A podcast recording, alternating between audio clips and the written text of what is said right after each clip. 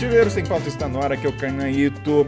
E hoje na bancada para engatar a segunda marcha, porque pela primeira vez, como vocês sabem, a continuidade do episódio de transportes africanos. Então, vamos chamar direto, acelera o motor aí, põe efeito de motor nesse programa. Diretamente do Rio de Janeiro, Mel, bem-vinda novamente. Obrigada, Kainan. Oi, pessoal. Oi, todo mundo. Tô feliz demais de estar aqui na bancada de novo com a Carol, com o Ricardo, com o Rogério, desculpa. Com você, Kainan, que trouxe, que chamou, Ricardo é me meu chamou irmão. pela segunda vez. O, o Rogério tá ficando bravo. Não, eu falei, Rogério. Ela consertou, ela se retratou. É, Vamos lá, então, já que aproveitou e falou Rogério, chega mais Rogério do Rock no Mundo. Fala pessoal, tudo bem? Felizão aqui. E como a Mel colocou, é mais feliz ainda, né? Por acho que se- esse imidetismo no programa de dois episódios né, do mesmo tema. Sinal que a gente fala para Dedéu, hein? Fala demais e, e tinha muita coisa que não poderia deixar de falar, né? Claro. Eu ficaria chateado se acabasse o programa falando, não, não pode, não vou deixar acabar um programa de ainda mais África. E ela, Carolzita, pode chamar de Carolzita? Carolzita, diretamente de São Paulo, que já é da família, né? O pessoal já conhece ela, então só falar sua voz, o pessoal já sabe quem é. Só dá oi, né? Dá. Cainito. Já que me chamou de Carolzita, Isso. eu vou falar do Cainito aqui também. Já é, já é íntimo, já. Acho que a Carol é que mais participou até agora, passou a Babi, viu? Acho que a ó, Babi pra cá, participou mais, é. Exatamente. Enfim, sem muitas delongas, vamos dar con- continuidade, então vamos pro check-in.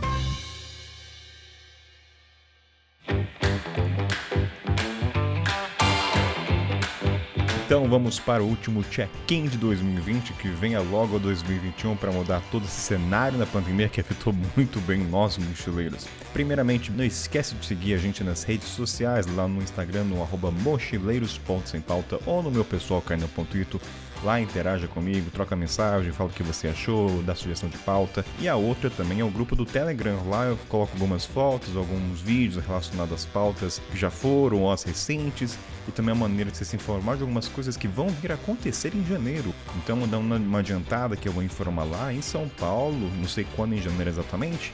E se tudo também depender da pandemia, como vai estar a situação, haverá encontro dos ouvintes. Então, se é muito spoiler, entra lá no grupo Telegram que também estará no link da descrição para você saber mais informações. E a outra informação é o seguinte: metade da audiência do Mochileiro Sem Pauta arrisco dizer que nunca viajou. Eles ouvem, né, imaginando como deve ser viajar, se projetando, planejando principalmente.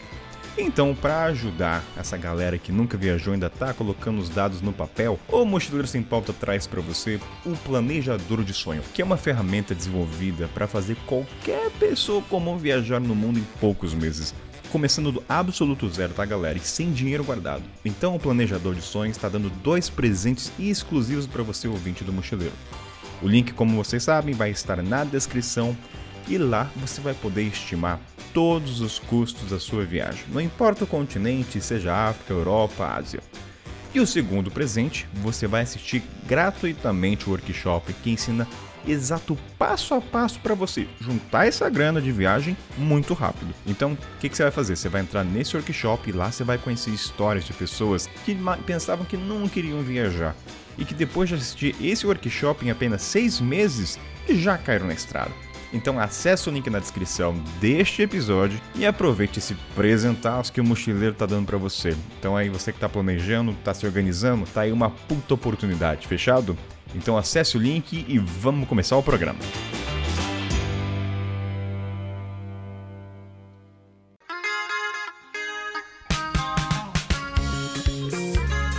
Seguinte, Roca, Mel e Carol. Pra começar esse programa, em vez de a gente dar continuidade da pauta que parou, a gente sabe quando a gente, quando eu penso na pauta que vai ser gravada, a gente joga, às vezes eu jogo no Instagram, né? O que vocês querem saber? Aí eu jogo no Instagram faz um tempo e pela primeira vez vou ler as perguntas aqui ao, ao vivo com vocês e a gente comenta só pra ficar leve esse início pra depois a gente engatar. Então aqui eu vou começar a pergunta do, ó, vai ser soletrado, galera, vocês têm um Instagram difícil, viu? Vamos lá. O, Bruno Calipsen, vai ser assim, Bruno Calipsen, ok? Ele perguntou assim: eles vendem esses lugares pra passageiros em cima do ônibus? É uma pergunta muito interessante, né? Porque a gente sempre vê a galera em cima do capô, às vezes, sei lá, na traseira, às vezes. Enfim, eu nunca parei pra pensar. É uma pergunta intrigante, gente, de verdade. Nunca... Porque assim, vamos dar um exemplo. Em Conakry, ah, lá, a Carol, não sei se ela vai lembrar disso, mas é um país muito específico em que sentido?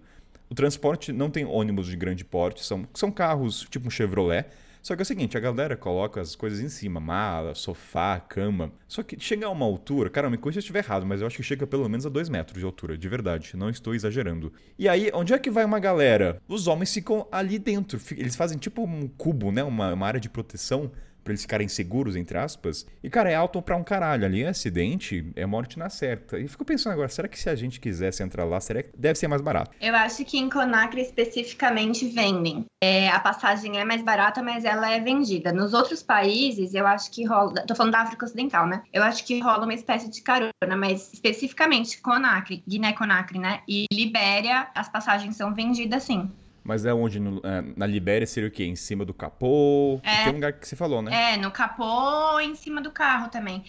Na, na Guiné, eu já peguei carro, porque na Guiné é aqueles carros que era assim, né? Tem o, o motorista, duas pessoas sentadas no banco de passageiro, no banco de uma pessoa, aí quatro pessoas sentadas no meio, então aí já são seis passageiros, mais quatro pessoas sentadas no banco que eles colocam no porta-mala, ou seja, dez, e mais quatro pessoas em cima do carro, ou seja, 14 pessoas em um carro. E todas as passagens vendidas. E só saía quando lutava. Eu acho que sim. É, eu não tenho ideia no- no- nos países que eu passei, mas aconteceu essa coisa de carro e também do lado do motorista fica sempre duas pessoas. Isso foi em Uganda. Eu tava atravessando de Uganda para Ruanda e você pagava, você sentava em cima do, da marcha do carro e pagava o mesmo preço, sabe? Mesmo não preço. tinha diferenciação não. É, da- dos países que eu passei também, alguns lugares inusitados, como lá no motorista, ali no, no câmbio, em cima não vi também, assim, só bagagem, muita bagagem, sem limite para bagagem, mas também não, não vi, não lembro de algum transporte que, que poderia se comprar um lugar em cima.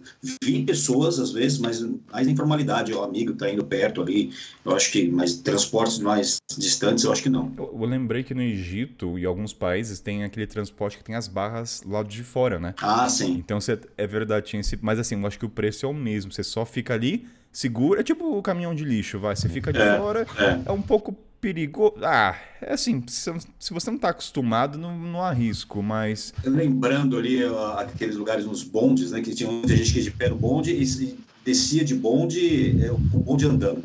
Eu nunca peguei bonde, tá? Só para deixar claro aqui. Eu sou mais velho da bancada, mas não tão. Mas é, cena que eu já vi, conversei com pessoas que, que mais velhas que sim, o bonde andando, a pessoa simplesmente naquele cano, ele diminui a velocidade, a pessoa desembarca. Enfim, não é seguro, mas já existiu É, também. mas nesse caso, do, no caso do Egito, por exemplo, o preço é o mesmo e é só disposição do espaço. Aliás, eu às vezes pegava ali porque era mais fácil até de sair. Era tranquilo, né? Dependendo da cidade. Mas assim, pro Bruno que perguntou, Bruno, eu não, acredito que você queira comprar uma passagem em cima do capô, tá? Para de romantizar, tá bom, Bruno? Brincadeiras à parte. Muito obrigado pela pergunta. Agora vamos, vamos lá, vamos ver outra aqui. Deixa eu ver. Cara, a Natsumi. Nossa, essa doeu até no microfone aqui, mas vamos lá. Ela perguntou: os ônibus que a gente viajava davam muito defeito? O que ela viu nas fotos estão quase desmontando. E aí a gente volta para aquele ponto do mecânico que não é crente vira crente, né? Naquela hora ele fala, existe milagre e está acontecendo aqui. Cara, vou te falar, até falei pra Mel nos bastidores aqui, eu nunca peguei um ônibus quebrado. Nunca. E assim, eu sei que todo mundo que viaja já estourou pneu. Hum, Não sei como você, mas vocês tiveram problemas com ônibus, estourou capa- escapamento, eu não sei agora. Ou isso é uma imagem estereotipada só porque tá deteriorado, às vezes o banco, não necessariamente o motor, a parte da engenharia está fodida, né? Às vezes é só o visual, mas lá por dentro o coração tá batendo que tá. Não sei como é que é. Ah, eu É. já peguei van. Ui, desculpa, Rogério, segue aí. Não, por favor, Mel. Uhum. Eu já peguei van que superaqueceu o motor, aí teve que parar para tentar esfriar o motor, ficou um tempinho assim. E também já peguei van que a porta quebrou, e aí a gente teve que ir com a porta quebrada, seguindo assim. E eu contei no episódio passado, quem não escutou, vai lá escutar o episódio passado, quando meu ônibus quebrou em Moçambique. Ele entrou no mato e ele entrou no mato por conta disso, entendeu? Porque tinha quebrado a, a parte lá do pneu. Eu quero só fazer um comentário, não quero. Lembra o seguinte: um dos objetivos desse pod... da criação desse podcast é sempre motivar as pessoas a viajarem. A gente tem que ser levado pelo amor, não pelo medo.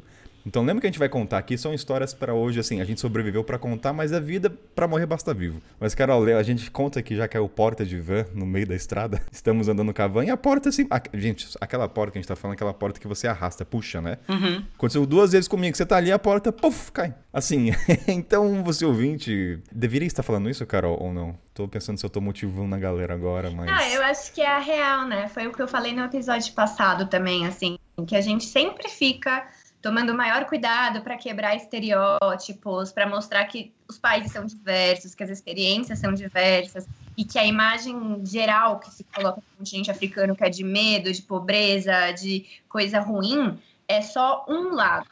Né? Não é a verdade absoluta, mas é isso, é um lado, assim como é no Brasil, né? assim como pode ter perigo viajar na estrada no Brasil também, por outras questões.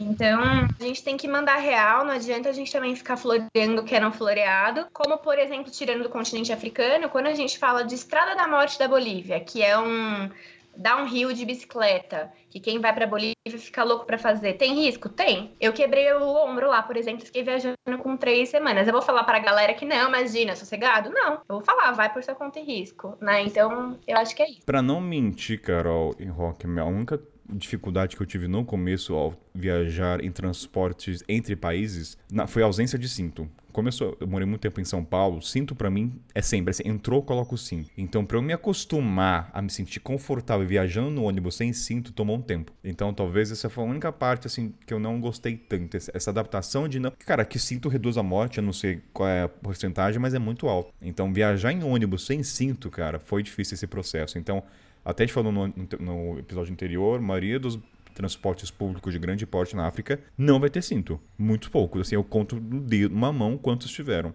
Mas fora isso, a questão estética não vai interferir na, na parte mecânica do, do transporte, às vezes está enferrujado. A porta cai, beleza, gente, mas são poucas, tá? Pensa que são várias que a gente pegou de duas, tá? Assim, são muitos transportes. O que mais? Acho que de transporte, questão de segurança até, na parte da estrutura mesmo, ferru ferrugem você vai ver, buraco, buraco não, né? Acho que nunca vi buraco. A gente tem essa imagem, vai ter um buraco, tipo os Flintstones, né? Você coloca o pé. Acho que isso é muito romantizado. Mas para vocês, essa questão do cinto foi um problema? Ah, quando eu cheguei no início, deu um, deu um pouco de medinho, né? Você fica um pouco neurótica, mas depois se acostuma, assim. Eu fiquei um ano e meio viajando assim, sem cinto, e tá bom. É, eu me acostumei também. É, acho que vem ali uma, um choque inicial, né, mas que se dissipa ao longo do. Né? Aliás, eu queria até colocar essa parte. Se a gente somar aqui a quantidade de quilômetros que nós quatro, por exemplo, que andamos de ônibus lá, é quase pífio, né? O número de, de relatos que a gente teve aqui de, de acidente, vamos supor, de ah, furou pneu, quebrou ali o, a porta, mas Poxa, a gente rodou com certeza centenas de milhares de quilômetros, nós quatro né, somados aí. E esses problemas, eu acho que, que, que, é uma representatividade mega positiva, por mais que estruturalmente ali o ônibus não seja bonito, ele, é muitas vezes ali, a parte estrutural precária, mas como o Kainan falou, o coração dele ali, o motor, e assim, ele porque também é o ganha-pão ali, quando é um ônibus menor, é o ganha-pão do motorista, das empresas, então, eles têm que manter rodando, mas não necessariamente bonito, né, digamos assim. Mas é, é uma representatividade mega positiva o número de, de relatos aqui de acidentes quanto nós rodamos pela África. O ônibus! Gente, corre pro ônibus! Eu só não posso me infartar! Eu só te peço pra segurar esse ônibus. Vou contar o segredo, Roca. A gente não contou o segredo porque que nunca teve acidente. Vamos falar dos padres nos ônibus. É uma coisa que não tem no Brasil. Esse é o segredo que vamos revelar para você. Carol, dou-lhe a palavra para falar dos nossos queridos padres, às vezes exorcistas, às vezes tira um demônio ali. Já vi uns três demônios ao vivo, foi incrível. Mas vou começar com a sua palavra. Quer falar dos nossos queridos padres? Por isso que não dá ter acidente. Pra que sinto quando você tem padre? Não, é isso aí. Não sei como que era pro lado leste, né, da África, mas na África Ocidental, sempre todos os transportes de longa distância começa a viagem com alguém, um passageiro, né? Uma pessoa X que tá ali sentada num banco, levanta e começa a fazer o sermão. E não é um sermão assim, vamos fazer aqui uma reza juntos né? E acabou a reza. Não, às vezes fica assim, duas horas fazendo sermão, abre a Bíblia ou abre a Corão e lê tudo, e o povo cantando, e amém junto, e o ônibus todo se engaja. Então é muita energia positiva mesmo, Kainé. Acho que você tá certo. Olha, vou te essa coisa de cantar, a primeira vez que eu fiquei chocado, emocionado na verdade, eu acho que eu falei isso no Instagram uma vez, foi quando eu fiz minha primeira viagem longa, que foi de Johannesburgo, que é na África do Sul, pra capital do Harare. E eu não, até então não sabia que Zimbábue era um país muito adventista, muito evangélico. E aí, beleza, entrei no ônibus, né, o, o motorista pergunta, ah, todo mundo tá com passa, passaporte em mãos? Ah, tá. Ele, sem sacanagem, o motorista falou, glorifica Senhor. Começou assim, eu falei, meu Deus, gente, um motorista, esse deve ser pastor.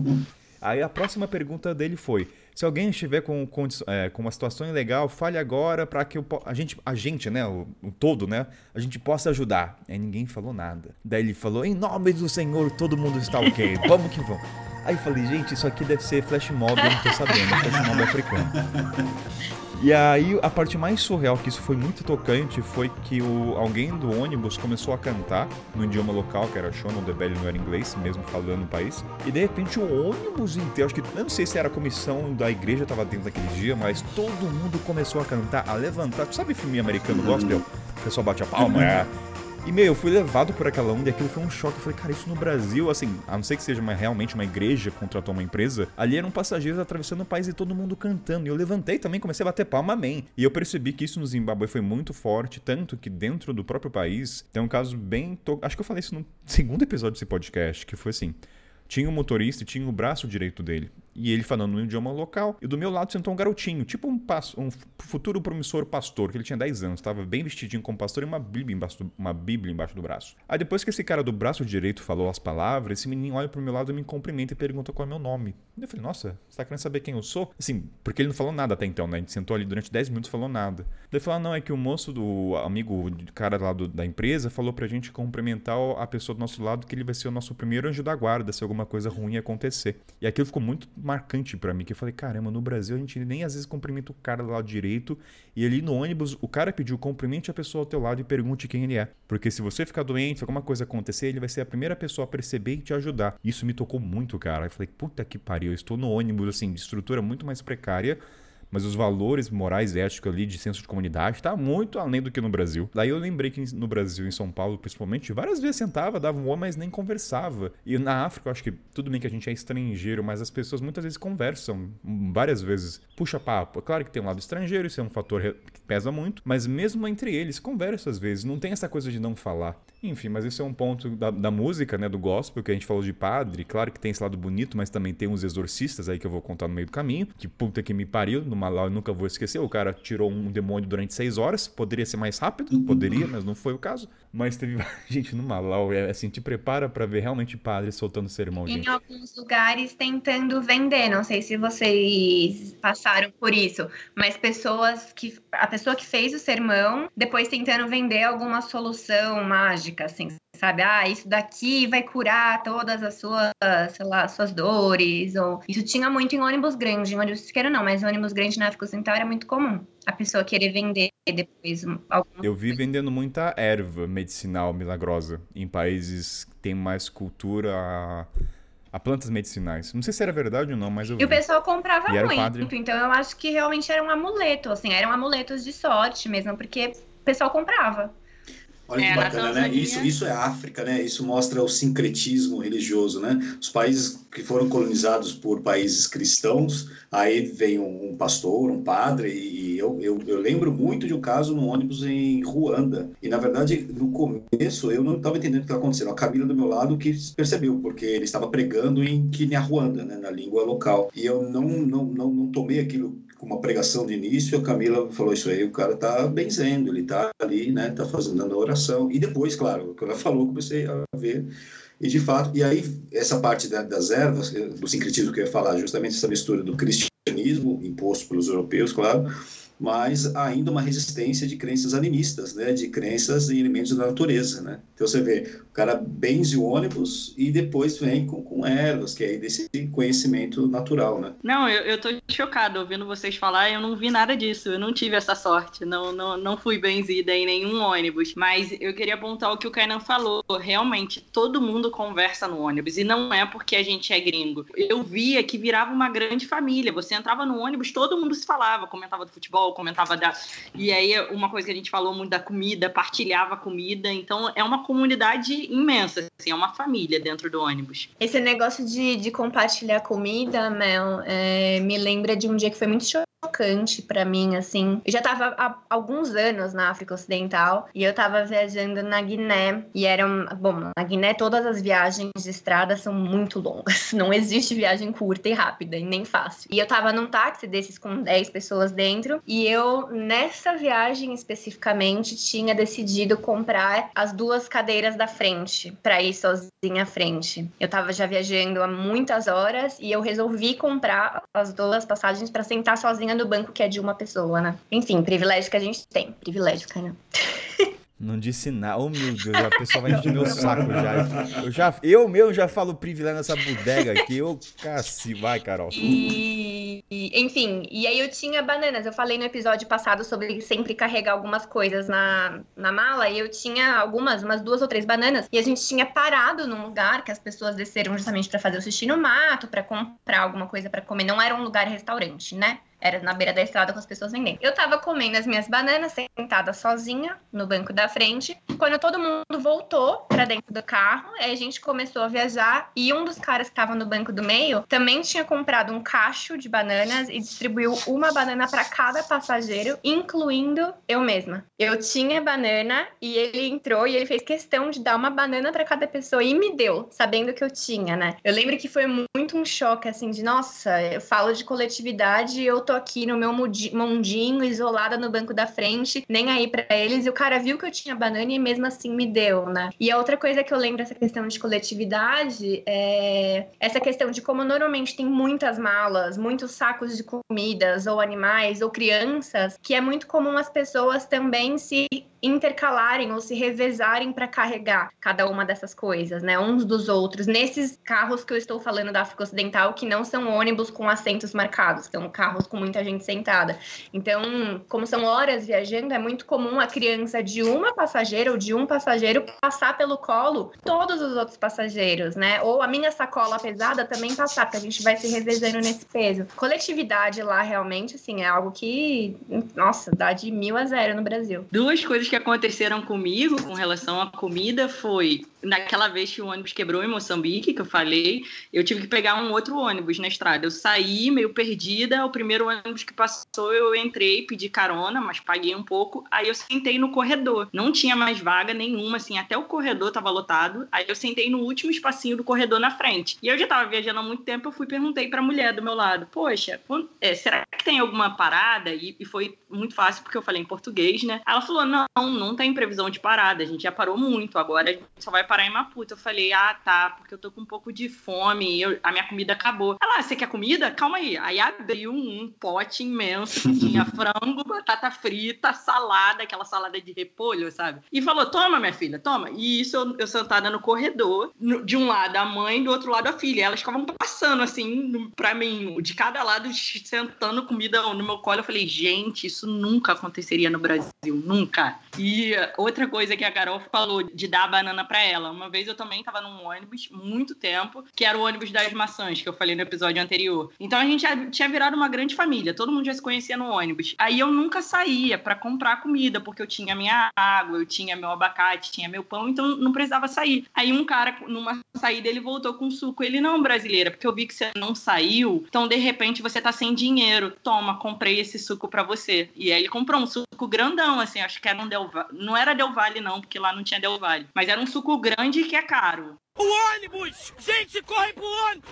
Eu só não posso me infartar! Eu só te peço pra segurar esse ônibus.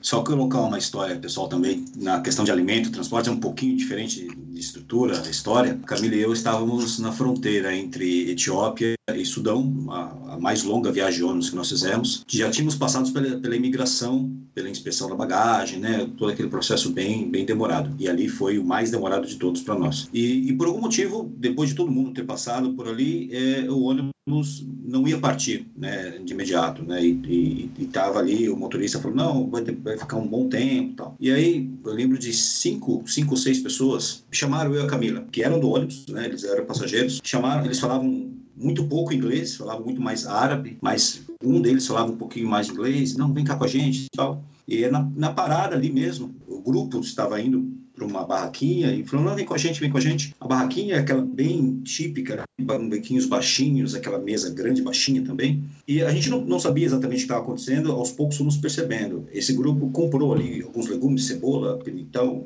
né, não sei o que, não sei o que, não sei o que.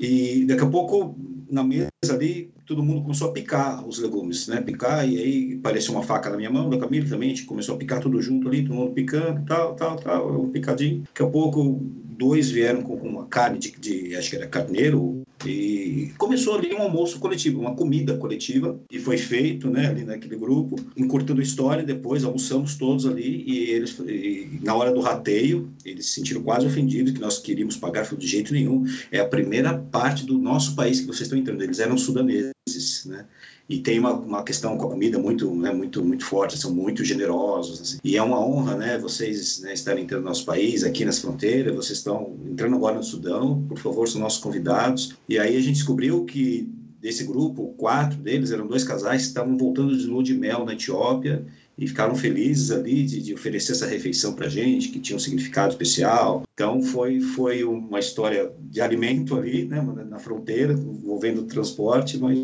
um pouquinho diferente da, dessas de compartilhadas dentro do, dos transportes mesmo. Né? Muito legal, né?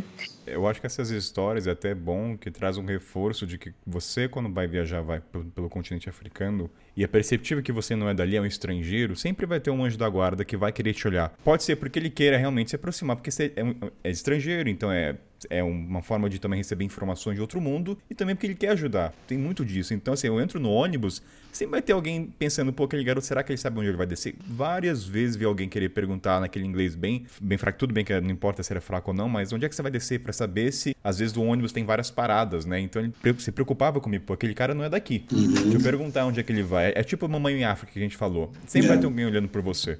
Eu é. gosto Já, muito. Jabá pro Kainan. Assisti, ouvi ontem o episódio do Sudão. Quero ir pro Sudão depois que eu ouvir seu episódio. Gente, Oi, escutem o episódio do Kainan Caraca, já ouviu? Rapaz. Já ouvi, ouvi ontem à noite, lavando a louça. Olha, a louça, tá, a louça tava grande, porque era duas horas de programa. Você que é domingo, né, Kainan? É, a louça da semana, né? Não pode passar, né? Pode passar.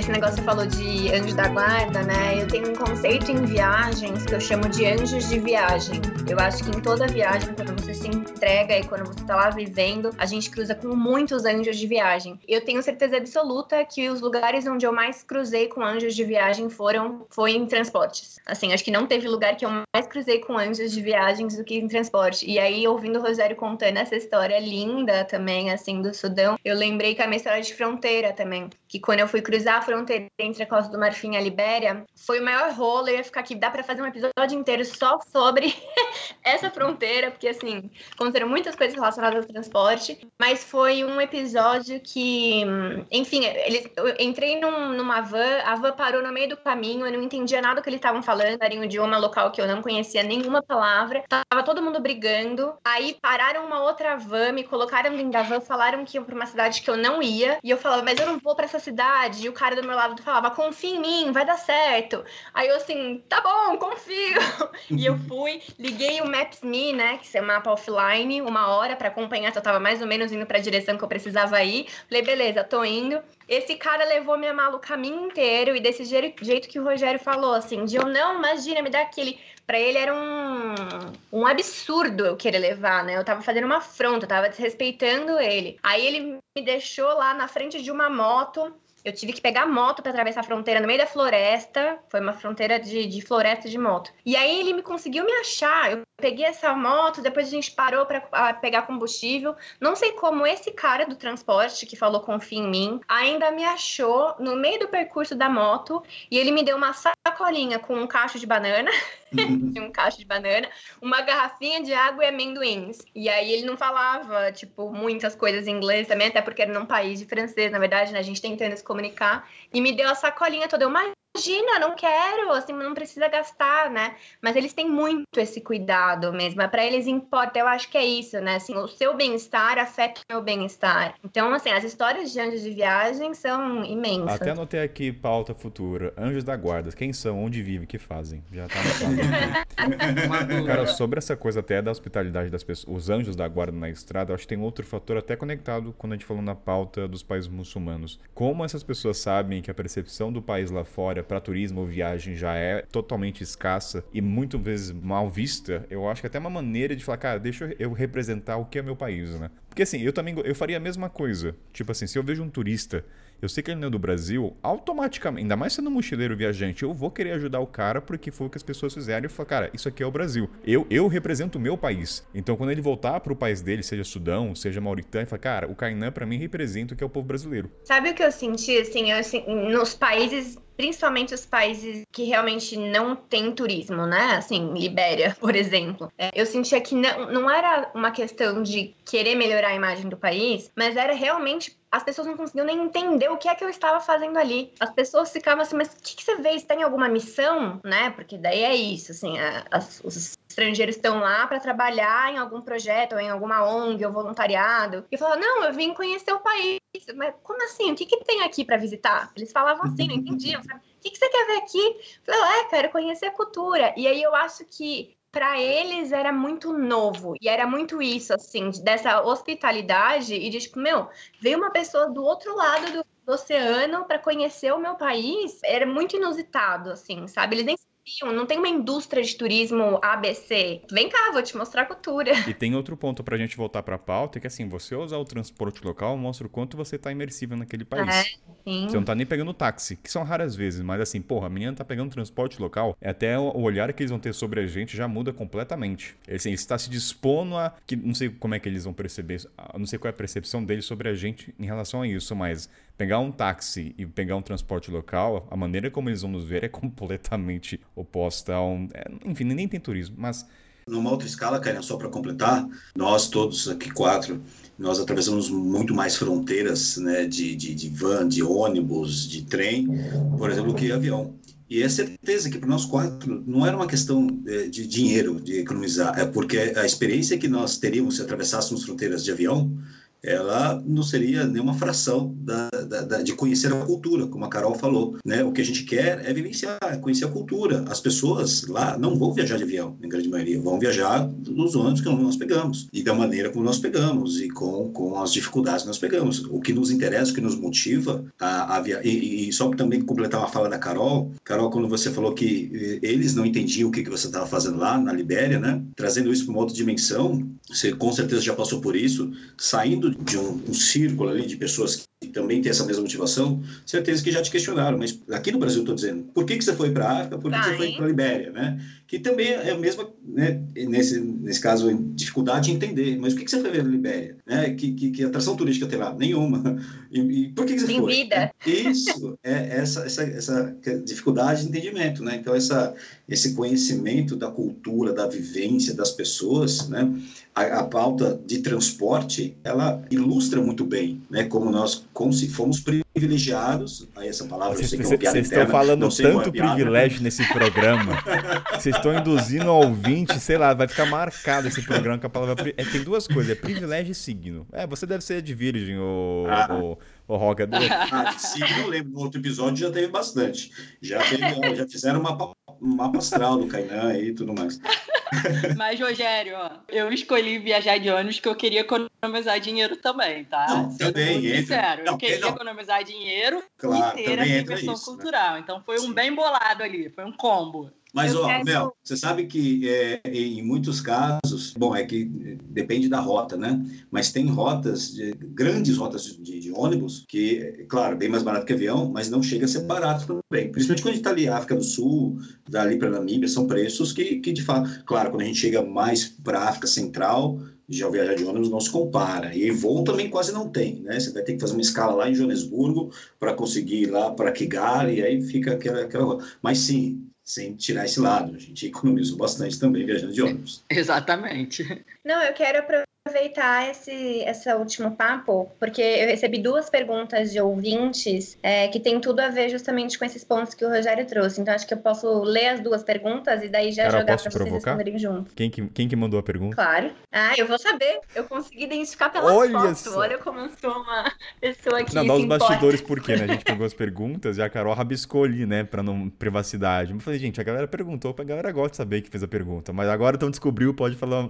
Deu um jeito, deu um jeito. É, nesses nessa última uma hora, fiquei aqui tentando analisar a pergunta da Natália Solero, que ela pergunta justamente sobre fronteiras. E eu sei que o tópico é transporte, né? Mas existe dificuldade para fazer as fronteiras? Acho que a gente pode falar do ponto de vista de transporte, especificamente pegar transporte para cruzar a fronteira, né? Porque acho que até a nossa vivência é um pouco diferente de África Ocidental e, e do outro lado, talvez. E a segunda pergunta, que é da Larissa Moré, ela pergunta justamente, Rogério, quanto custa? Porque vocês estavam falando essa questão, né, de é caro, barato. E assim, vai ter milhares de respostas para essa pergunta também, mas se a gente puder dar alguma coisa geral. Posso começar brevemente falando de fronteira, um aspecto bem comum.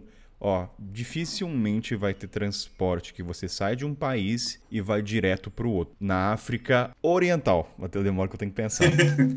Na África Ocidental, assim, tem as grandes empresas já fazem o transporte direto. Ela vai, vai sair da capital e vai chegar na outra. Mas em outros países, você vai parar na fronteira, vai ter que dormir talvez e pegar um outro transporte. Então, assim, te prepara a encontrar um transporte ali. É por isso que tem um anjo da guarda. Encontra alguém que vai te ajudar. E o cara também tá na mesma rota. Essa é a primeira coisa que eu falo. Então, vai ter ônibus que vai direto e tem outros ônibus que você vai ter que parar no meio do nada, descer, pegar sua mochila, fazer a fronteira e do outro lado, mais uma aventura. Comigo aconteceu os dois, assim, tanto de pe- pegar o ônibus que ele consegue atravessar a fronteira, aí você entra no posto da fronteira, fica lá, na- às vezes tem uma fila imensa e o motorista fica te esperando.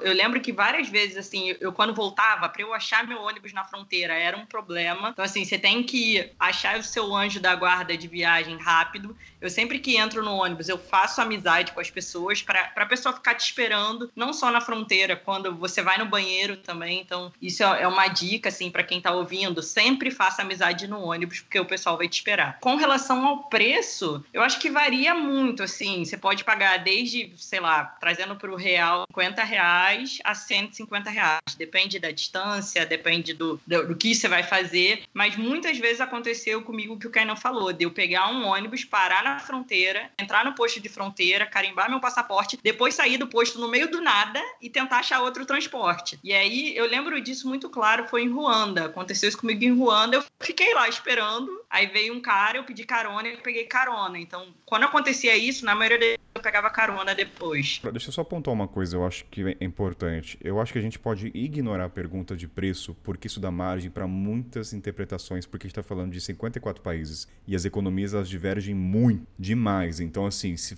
seria diferente se a gente estiver falando, seria diferente se a gente estivesse falando de um país, dá para ter uma base. Mas, cara, a economia da Etiópia é uma coisa, a economia da África do Sul é outra coisa, então oscila demais as moedas também, valor de compra. Então, assim, nem vamos entrar no mérito, porque senão vai falar e vai ficar muito aberto. Já tá nos episódios de estereótipos. Entra no grupo do Facebook, senão a gente vai mais desinformar você. Você vai criar uma expectativa nos valores. Ah, uma média não tem média, gente. Você vai ver, por exemplo, Ruanda. Ruanda é super caro. Ruanda é um dos países mais caros. Em contrapartida, outros. Então, assim, não sei se vale a pena. É uma, é uma pergunta até para vocês. Eu não acho que vale a pena entrar no, entrar no mérito de valores até. É, Eu acho que nós quatro teríamos algo muito parecido em relação a valores que, que, que varia muito. Varia de país, varia da, né, da, do- da situação, do trecho, enfim.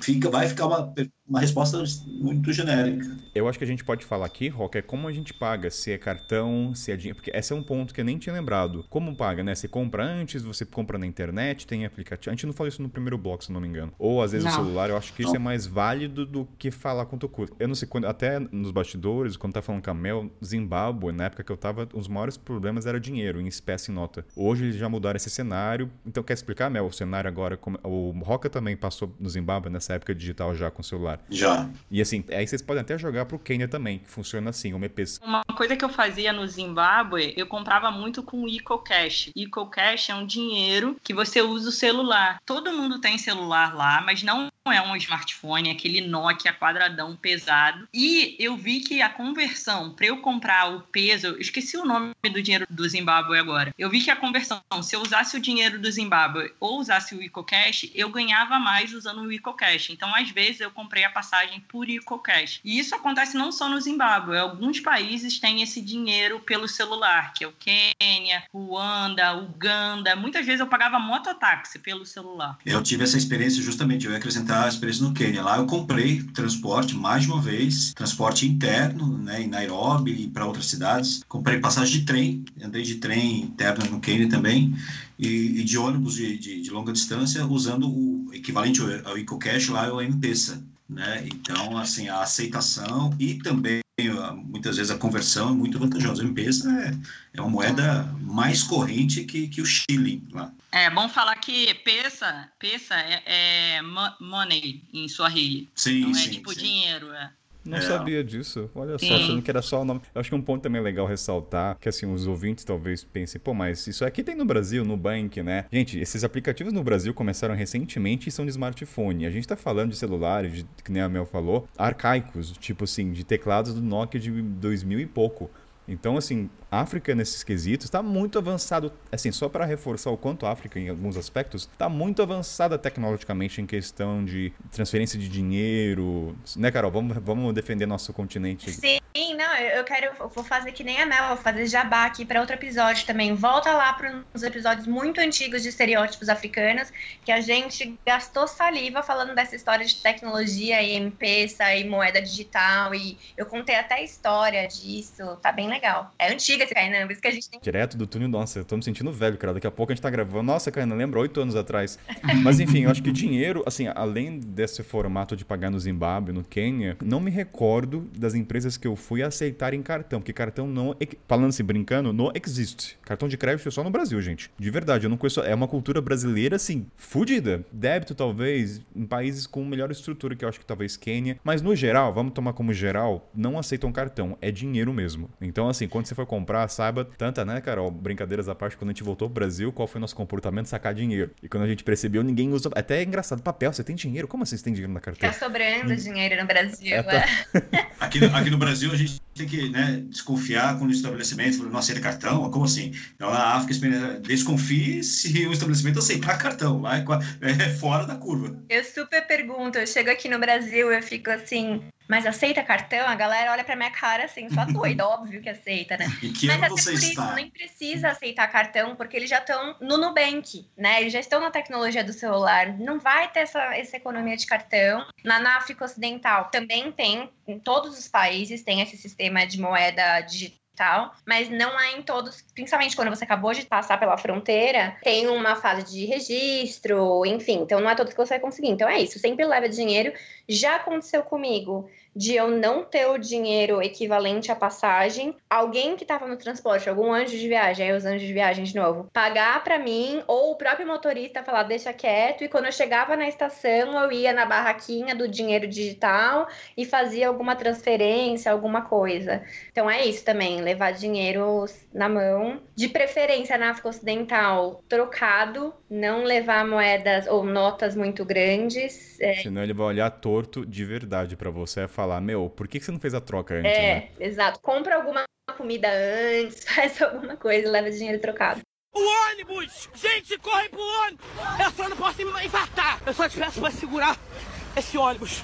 Agora, uma coisa engraçada, né? A gente troca o dinheiro sabendo que se chegar com uma nota alta, o cara vai ficar bravo com você. No Brasil, é assim, a sensação que me passa. Meu, você que é a empresa, você que tem que ter troco. Eu sou o cliente, eu tenho direito. Você que tem que se virar pra dar o troco. Vai na loja vizinha. Lá a gente pensa tanto no vendedor, sabendo da dificuldade, que a gente já troca antes. Olha que doido, né? Não tinha parado pra pensar nisso. Ah, não, no Brasil eu também, quando vou entrar no ônibus, se eu tiver com dinheiro muito grande, eu peço desculpa pro motorista. Eu, eu tenho o mesmo sentimento aqui, porque eu sei que é difícil, mas aqui a gente usa muito o Rio Card, né, no Rio de Janeiro. Mas é, o ponto dessa de trocar o dinheiro, eu acho que é muito importante, que a gente não tocou ainda, como que paga, quando a gente tá nessa vanzinha. Aí, se você for com uma, com uma nota muito grande, é capaz do teu troco não voltar. Porque no pagamento, para quem, para vocês entenderem, a gente dá se a gente está sentado no final da van, a gente dá para o cara da nossa frente e o dinheiro vai passando, aí vai passando até chegar no motorista. Aí muitas vezes na hora do dinheiro voltar, o dinheiro não volta completamente certo, sabe? O que a pessoa não decora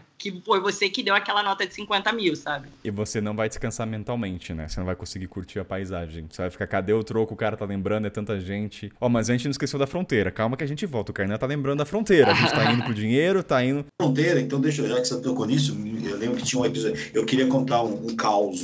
Não, na verdade, assim, né? não, não é nenhum caos, mas uma situação que na hora ali foi um pouco tensa. É a fronteira entre Namíbia e Zimbábue. A gente estava de ônibus cruzando a, a, fronteira e era de noite. E aí, é aquela situação, você não. Né, você tem que geralmente seguir o fluxo, né? Quando você está no ônibus, desce, você vai seguindo o que todo mundo está fazendo. E aí eu lembro que aí de noite, estava dormindo, acordei, aquela coisa toda. Aí de repente aparece uma pessoa, claro, sem nenhuma identificação, né? né pedindo o meu passaporte. Né, passaporte. Sabe, assim, primeira reação, se uma pessoa que você não conhece pedindo passaporte naquela área escura de fronteira, é não dar o passaporte, né? Assim, é, é, o básico. Não, aí começou a ficar bravo, passaporte. Não, que passaporte? Porque não sei o que. Tá. Aí que percebi que ele estava recolhendo passaporte de todos os passageiros do ônibus. Então, na verdade, é, ali ele estava recolhendo, mas era uma pessoa sem identificação, sem, e, e, é algo normal, talvez, o procedimento. Eu, que não estou acostumado com aquilo. Então, quando eu, eu, eu não quis dar o passaporte, começou a gerar uma situação ali.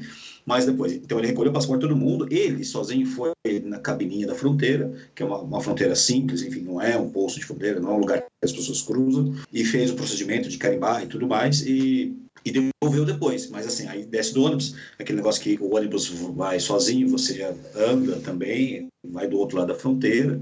E, e aí você fica tenso, né? Falei, e meu passaporte? Mas, mas no fim, deu, dá, geralmente dá tudo certo, né? Aí ele sabe de quem é o passaporte. Então ele sabe, esse passaporte, tal, tal, tal. E no fim, carimbou, tava lá tudo certinho. Mas foi uma situação que na hora a gente fica tenso, né? Só quero dar uma dica, o Rock, complementar um, que é até do carimbo. Gente, já é transporte, mas tá conectado. Confirma a data do carimbo, que eu já me fudi com isso. Eu não, o ônibus inteiro, na verdade. Vou até conectar com isso. Foi na fronteira do Mali para Tanzânia. O que, que aconteceu? O policial lá tem uma, poucas funções, né? Que é carimbar passaporte e cobrar das pessoas.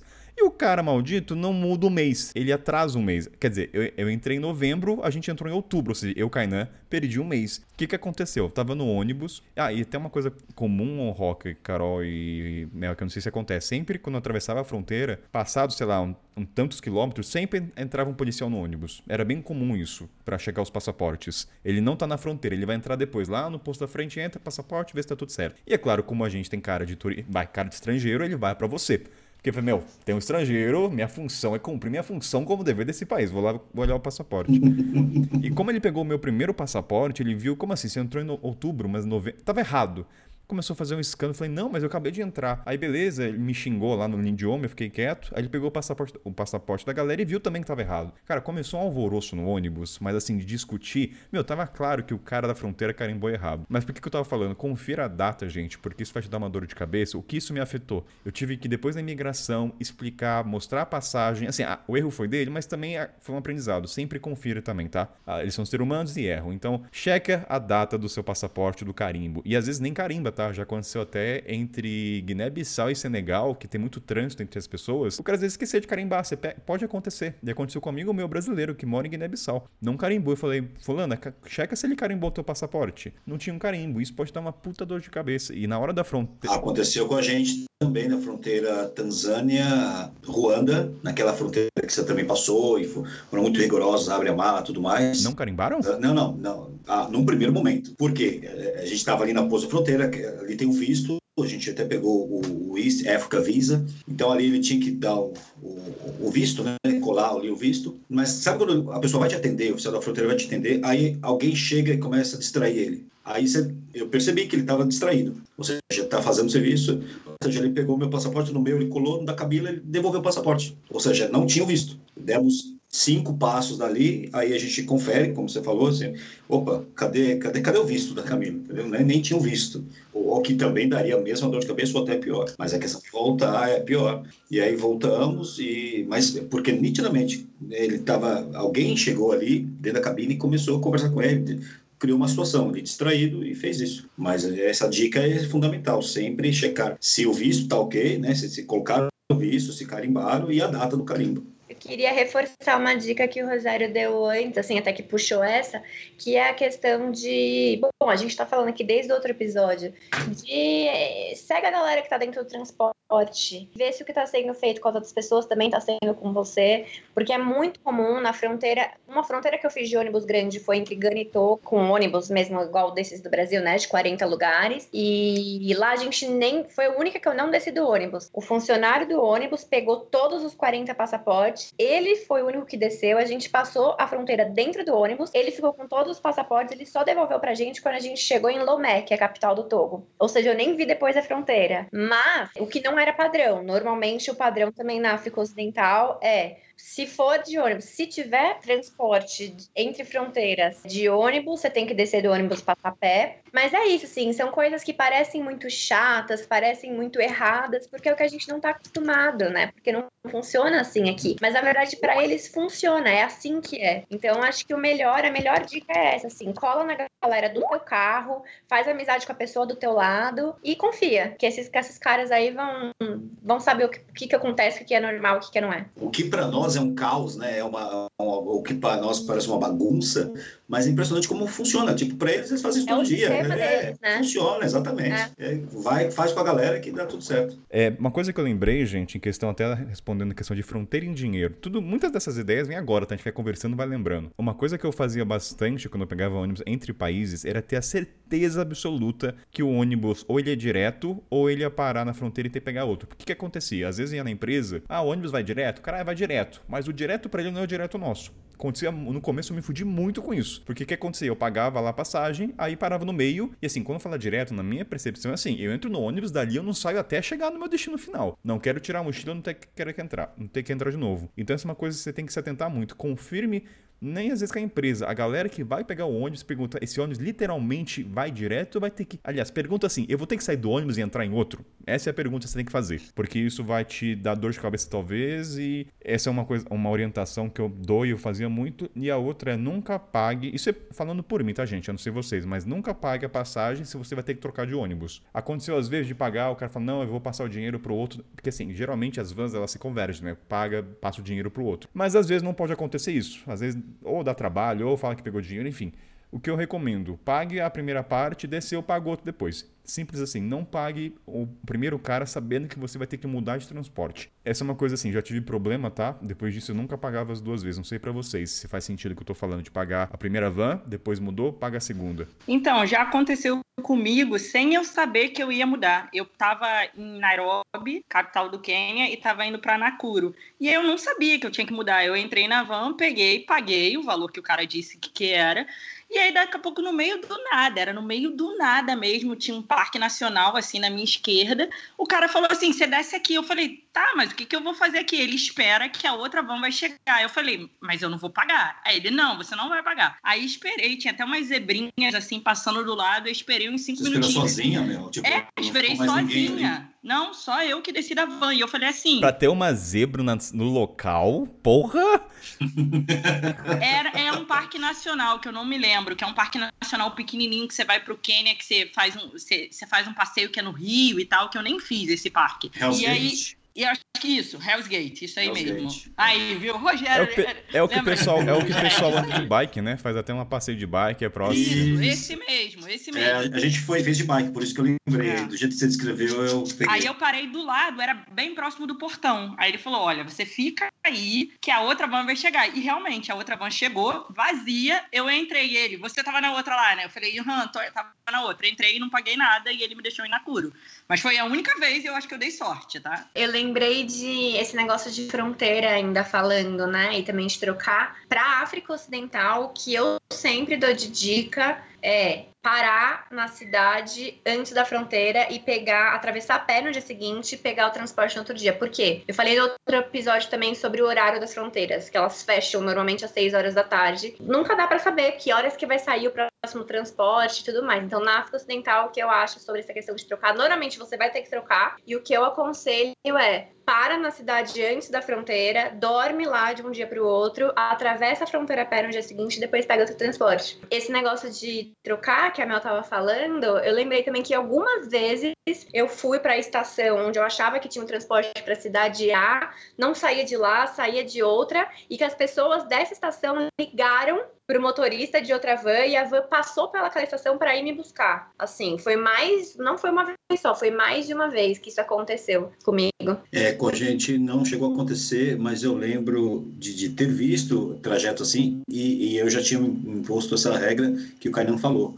Quando tem essas baldeações assim, faz todo sentido você não pagar os dois trechos, porque a chance de dar uma confusão na comunicação na segunda, não, já paguei, não paguei, não paguei. Não aconteceu com a gente, mas aconteceu com algumas pessoas que a gente conheceu durante a viagem. Então, é, tem a questão linguística, né? Isso, exatamente. O cara começa a te cobrar em Swahili e aí você fica, né, nem sabe que ele tá cobrando. Já que falou em cobrar, vamos trazer o ponto assim, como cada país ou cada região cobra, né? Que acho que é um ponto muito curioso. Boa. Ah, Boa. Vai, vamos qual, vai, qual é o país mais diferente que vocês já viram de cobrança? É assobio? É bater no capô do carro? Como é? Ou você ser o cobrador, né? Que tem isso às vezes, pode acontecer ser o cobrador.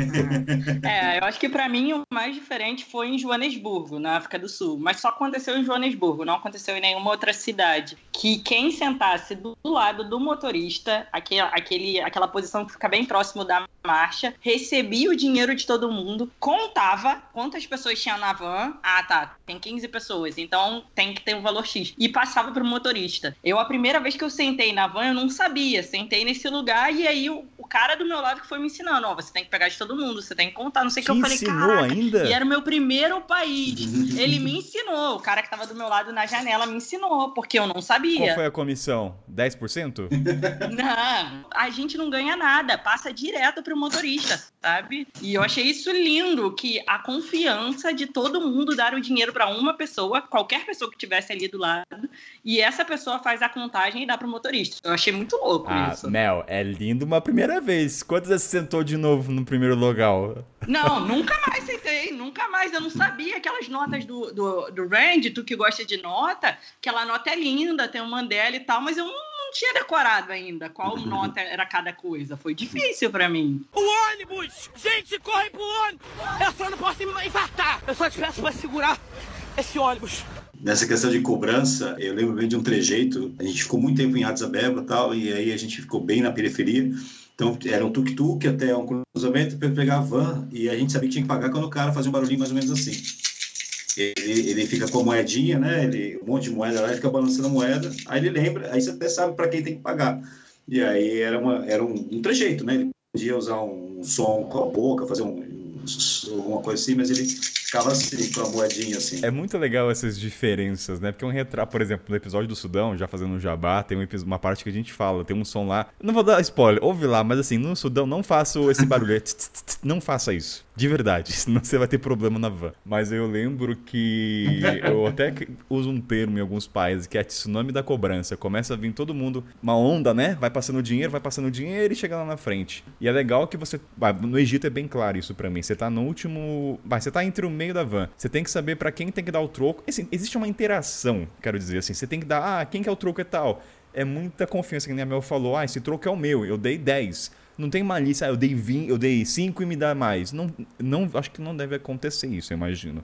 Mas é legal essas nuances da cobrança de bater no capô, de fazer barulho, às vezes assobio, ou mesmo tem lugares que não tem a cobrança, tem que partir de você. Ou geralmente quando você sai, na verdade. Não existe cobrança quando você é. sair, aí o cara desce junto, aí você paga. Isso era muito no Senegal. Isso muito quando é, é, quando a gente desce antes do ponto final, isso acontece muito, na verdade, né? Porque vai ter um momento em que o cobrador vai cobrar e tem país que não é no começo da viagem, é no final da viagem. Então, se você desce antes, você que faz esse movimento de, ah, deixa eu pagar porque eu tô prestes a descer. Acho que falando como brasileiro, a gente tem o hábito de entrar e já pagar, ficar livre, né? Apaguei, deixa eu descansar, agora, agora é só descer. E não, muitas vezes até aconteceu de eu querer pagar e o cara falou, não, não, não, aguenta, porque, sei lá, né, às vezes no Brasil é bem comum você entrar e tem as minivans, você já pagar para ter certeza que você não tá não pagando ali. Muitas vezes eu entrei na van, queria já pagar e o cobrador, não, não, não, não é agora. Calma lá, não quero o dinheiro agora, não sei se... E uma dica, só uma dica para os ouvintes que forem viajar em casal, porque eu acho que nós,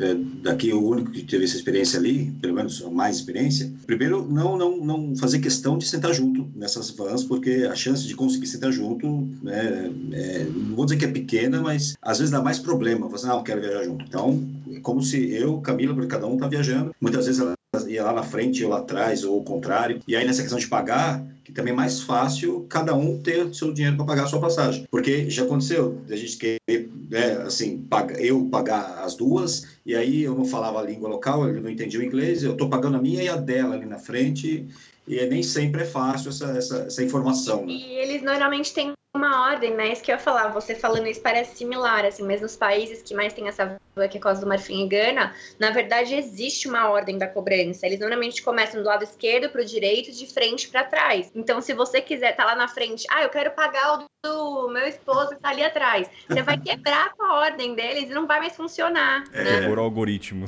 É, a gente falou, funciona, gente. Pra é. gente não tá funcionando. E é curioso que para quem vê de fora acha que é uma bagunça, né? Ah, o cara tá cobrando de qualquer um, mas no final das contas tem um sistema ali que a gente não compreende. Tem, que a gente acha que é bagunçado, mas que tem uma ordem, né? Que a gente quer bagunçar. Tem é... uma ordem na, naquele caos. Eu queria trazer para vocês uma pergunta. Todas as vanzinhas que vocês pegaram é, dentro da cidade tinha cobrador? Depende, nem todos. No meu caso, sim. Sempre. É, a, é, maioria, não, a maioria. Alguns países não tinham é para assim, mim. Depende. Se você falar, por, vamos dar, entrar a questão dos países. Se você falar Guiné-Bissau, o transporte local são, são Mercedes são carros, não é vans. Então, assim, é três pessoas atrás e dois na frente. Então, o próprio motorista é o cobrador. Então, tem, tem essas nuances. Ah, é, sim, tem essas é. nuances. Geralmente, esse. Mas van sempre teve cobrador. Sim, sempre, sempre Mini vai ônibus, ter. Assim.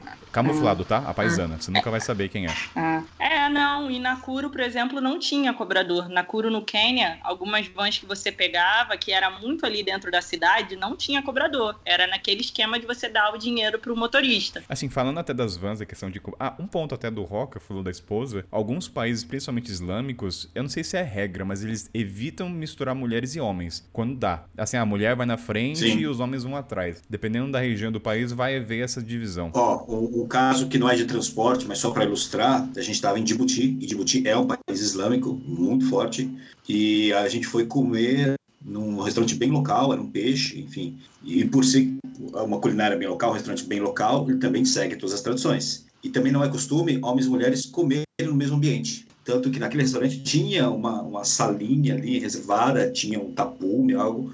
Depois a gente até viu, entrando bem escondidinho ali, mulher, ali era o ambiente das mulheres comerem. E ali chegamos naquele ambiente, ficou, mas é nitidamente o dono ali, era o cara que tomava conta, ele levou a gente para um lugar um pouco mais afastado para não é, para que os clientes dele não sentissem, né, não, vou, não, não sei se é palavra desrespeitado, mas enfim, se a gente não quebrasse a, a ordem, a cultura né, deles, e aí, mas a gente sentiu, nem eu, nem a Camila, nem o dono, talvez, e nem os clientes ficaram totalmente confortáveis com aquela situação. Então não era transporte, mas só para trazer esse, esse caso. E ainda nessa questão da cobrança, eu acho que é só importante deixar aqui, já que para você não passar nenhum aperto, você que nos ouve, ouvinte, confirme confirme se paga dentro ou se paga fora, porque a maior parte dos lugares onde o carro é pequeno, mesmo na Guiné, que eu já falei aqui várias vezes que é o caos do caos do caos, paga antes, por exemplo. Na Guiné tem lugar reservado e você paga antes, compra antes do seu lugar. Não antes no dia anterior, né? Mas antes de entrar no transporte. No capítulo anterior, no episódio anterior, os três falaram sobre comprar passagem de ônibus no dia anterior. Então, assim, tem todas essas variações que a gente tá falando, de pagar dentro, paga antes, compra no dia anterior e vai depender de país para país, mas de tipo de transporte também, se é maior, se é menor, se é interior ou se é capital. Né? E isso que é gostoso, né? A gente é, descobrir tudo isso aos poucos, claro que é delicioso agora, né? Muitas vezes ali a gente fica um pouco tenso, né? Mas é muito gostoso, né? Essa, essa, essa diversidade, inclusive de países vizinhos, né? Então é, é gostoso. Eu acho isso delicioso, essa, essa, essa não regra, né? E aí vamos descobrindo, vamos passando nervoso. O que eu tô achando muito maneiro nesse episódio é isso, sabe? Que a gente tá desmistificando essa ideia de que a África é uma coisa só. A África é muito diversa. A gente tá vendo aqui que mesmo o Rogério e o Kainan, que passaram pelos mesmos países que eu, eles tiveram outra realidade, outro tipo de viagem. O, os países que a Carol foi eu não visitei, mas o Kainan e o Rogério visitaram os mesmos lugares que eu e a experiência foi completamente completamente Ó, diferente. eu fiz uma coisa que vocês ninguém fizeram. Eu tive área VIP, deitei no corredor. Isso aí ninguém fez. Isso aí você não vê no Brasil. Mas assim, a gente pode contar mais pro final. Mas. Ah, a gente não falou do Golden Shower, gente. Como é que a gente não falou do Golden Shower? Não, pera aí, pera aí. Tá prometendo Mas desde pode- o pode episódio passado. horário? Não vai ser censurado esse horário? Pode falar É, dessas é, o coisas, programa, né? assim, Só pra quem está até o final, Kainan, não é assim que funciona?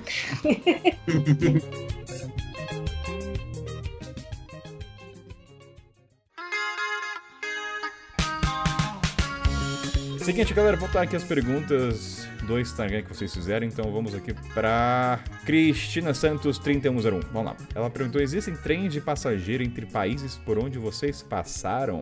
Então jogo para Carol e seu Roca. Vai que é, vai que é com vocês. Tem, tem sim. Do lado da, da África Ocidental, na verdade, tem uma fronteira só que dá pra fazer de trem, que é entre Costa do Marfim e Burkina Faso. É um trem de alguns dias, ele sai de Abidjan, da capital, e vai até o Ouagadougou, que é a capital também da Burkina Faso. Eu fiz essa viagem, mas eu não fiz a fronteira, eu não sei como que é pra passar pela fronteira. O visto da Burkina Faso você não consegue fazer na fronteira. Na real é isso. Você tem que tirar antes. Então eu já tinha tirado na embaixada mesmo sem passar. Eu passei de ônibus essa fronteira. Mas você para embarcar no trem provavelmente você já tem que ter o visto que você tira só em Abidjan.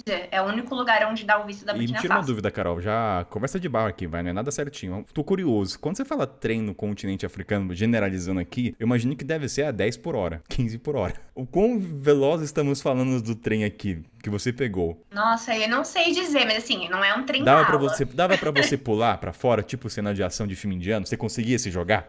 Ah, ia machucar, ia Ah, não, machucar, não, não ia morrer. En- Então tá devagar. Se não ia morrer, dava pra Não pular. ia. Não, eu acho, pra quem é de São Paulo, deve ser parecido com o trem da Marginal, Tietê, assim, em termos de velocidade. Eu acho que é por aí, é o que eu consigo comparar. Não é um trem de alta velocidade da Europa, que você vai viajar em meia hora, um trecho que seria de 10, de... Não, vai demorar provavelmente o mesmo tempo de trem e de ônibus. Mas eu, por exemplo, eu fiz essa viagem dentro da própria Burkina Faso. Eu saí de Bobô e fui para Ouaga. É uma distância bem longa, não sei dizer nem em quilômetros nem em tempo, mas eu lembro que é bem longa. E a diferença é que tem isso, assim, não precisa descer e sair do trem, é muito mais confortável, você consegue andar se precisar. Para distâncias longas, eu fiz essa escolha, e, bom, na real, assim, porque eu queria ter experiência, né? Então, Eu quero fazer um comentário e vou jogar pro Rock. Eu não sei quem me falou isso, não vou lembrar. Alguém pegou um trem lá pela Zambia, enfim, mas eu lembro que o cara falou, Kainan, foi a maior cagada que eu fiz na minha vida, porque demorou acho que dois ou três dias. E qual que foi o erro dele? Não tinha comida. E aí ficou sem comida. Até perguntei pro Rock nos baixos, falei, Roca, você pegou esse trem, eu acho. Como é que foi comida? Ele falou, não conta, Roca, conta no programa. Então, teu momento, Roca, conta como é que é os trens que você pegou e se você passou fome. Eu, eu, assim como a Carol falou no finalzinho também, a gente tem um fetiche por trem, a gente gosta. Então, muitas vezes a gente pega trem não porque é a melhor opção, mas porque a gente quer ter a experiência. E na Zâmbia, a gente pegou dois diferentes trens. Um eh, de Livingstone, na região da Victoria Falls, até Lusaka. Esse trem, ele, ele é um trem que... Aliás, é, Livingstone é, da- é em Zimbábue, né? Peraí que eu me confundi. Livingston é Não, é verdade, Livingstone é Zâmbia, é verdade. De Livingstone até capital Lusaka, exatamente. Esse trem, ele, no final da viagem, isso- vamos colocar uma viagem de 7, 8 horas, sabe aquele estereótipo de trem indiano, com, gente saindo pelas janelas e uma galera em cima do trem, né, assim, totalmente lotado? Ele começou, assim, sentadinho, dois, né, nós dois tranquilos, abraçados, porque no trem você né, não tem lugar para as malas. As malas ou ficam em cima ou você põe ali embaixo dos pés, abraça. E a gente abraçava as cargueiras e também amarrava ali as de ataque. E de repente o trem foi enchendo, foi enchendo, foi enchendo a um ponto que a maior dificuldade foi descer do trem Lusaka, porque trem continuava, só que nós deveríamos descer em Lusaka. E aquela cena, um desespero de começar a jogar as coisas pela janela do trem, nós também quase pularmos pela janela, porque o trem começou a apitar e, e tinha muita gente no corredor, assim, uma densidade de pessoas que não faço ideia de como medir. Aquelas pessoas simplesmente bloqueavam qualquer movimentação lá dentro. Então você começa a empurrar e jogar e não para o trem e vão descer, descemos, depois de muito esforço. Mas o grande trem que nós pegamos, e eu acho que é esse talvez que, o- que, o- que o seu companheiro aí te contou, é considerado talvez a maior jornada de trem hoje de passageiros para a África, que é o Tazara Trem. Ele vai de uma cidade mais ao norte da Zâmbia, Capirimpoche, até Dar es Salaam, na Tanzânia.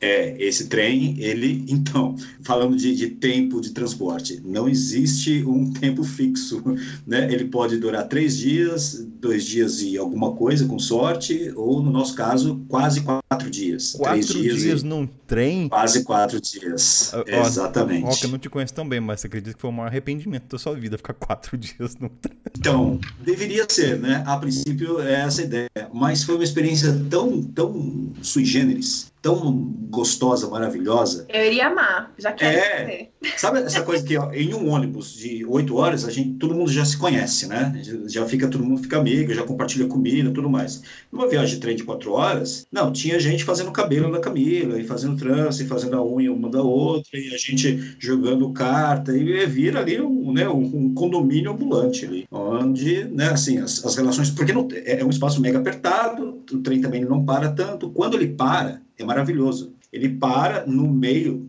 né, do nada, ele não para numa estação, ele para, mas são áreas onde tem vilas bem, bem afastadas, um ambiente bem rural, as pessoas se aproximam do trem para vender o que elas cultivam, né? Então vem banana, vem todo tipo de fruta, vem mandioca, uma das maiores iguarias que eu sinto saudade né, do que eu comi na África, mandioca assada que eu comprava ali da janela do trem. Agora, uma, uma E era dúvida, Rock. Eu imagino que o trem, eu, geralmente, ele deve cruzar áreas muito desérticas, inóspitas, né? Diferente do, do ônibus com estrada. Então, você deve cruzar regiões que não tem estrada. Você vai cruzar uma área tipo Mauritânia. Não, esse trem ele cruza áreas de, de safari, assim, áreas selvagens, né?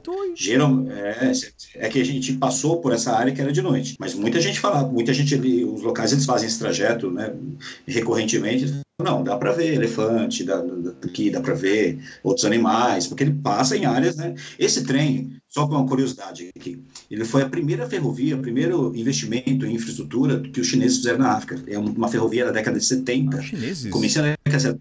chineses. Por que sai de Capirimpoche, do norte da Zâmbia e não da capital? Porque é para escoar minérios. Então, ele sai da área onde eles extraem é, cobre até o porto mais próximo, estruturado Dar es Salaam. Então, os chineses construíram, não com a intenção de levar passageiros. Por Ó isso o que até de- professor dando aula, ó. Começou Não, a era- aula, gente. Não, eu, eu, Maravilhoso.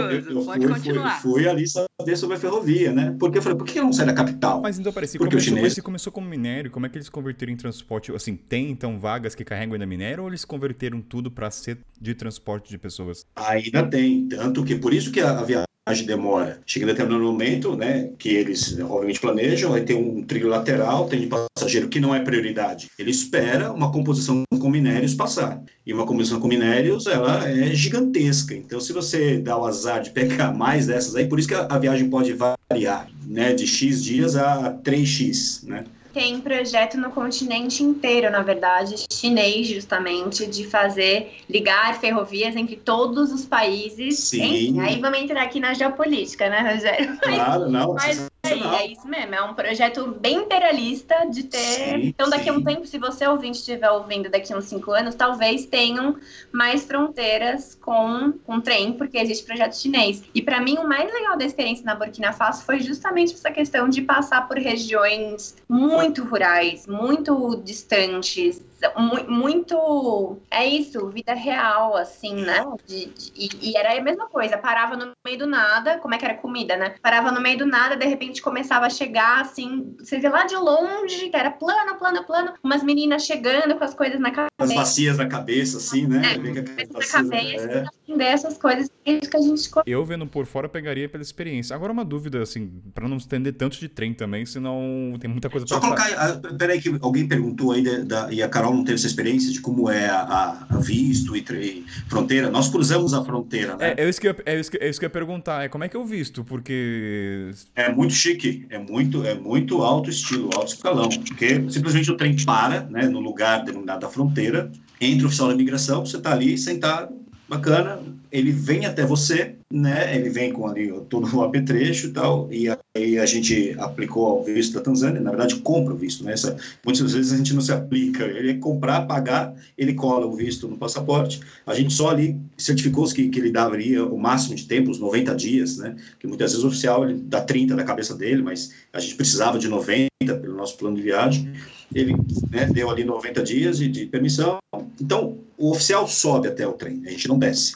E não só o oficial, porque a partir daquele momento, então, por exemplo, comprar comida dos locais, ou mesmo, até tem comida dentro do, do, do trem, tinha lá um, um pseudo vagão restaurante, que era, comida, é, era peixe frito, arroz, aquela, aquela massa, esqueci o nome, que é feito de. de, de é, é, isso, essa daí. Né? Chima, paiapa. Caçava. De um cara, isso, exatamente, vai mudando o nome. É, então vende. Mas o que acontece? A partir do momento da fronteira, não se aceita mais a moeda da Zâmbia. Acabou, parou. E aí, você está no meio do trem, né? Dificilmente você já trocou lá, e aí depois o oficial da imigração sobe os, os trocadores de dinheiro, os cambistas, né? Aí vem, tal, Chile e tal, você faz o câmbio e a melhor notícia, é sensacional o câmbio, maravilhoso, você não vai encontrar um câmbio tão bom depois no destino. O câmbio acaba sendo bom ali ele acaba sendo bom ali. Eu também falei, não, não é possível. que eu peguei também foi em fronteiras, Kainan. Não, Sempre. Não, não, sim, Logo sim, depois é, fronteira. Os câmbios nas fronteiras são os melhores, que é onde o cara pega o cliente fresquinho, né? Ele é... Exato, e o cliente cheio de vontade, de dinheiro. É o cliente final, é o cara sabe que você quer trocar. Você pode falar, não quero, mas o cara sabe, esse cara quer trocar, só tá fazendo difícil. Mas é. um ponto agora que... O eu... meu grande medo, só de trocar na fronteira, era de pegar a nota falsa. Eu tinha muito medo, então eu olhava muito. Mas, eh, Rogério, quero trazer... Rogério e Carol, é, tinha banheiro nos trens? Ficar quatro dias no trem, como é que é o banheiro, gente? Sem tomar banho. Carol, quer, quer contar o seu relato?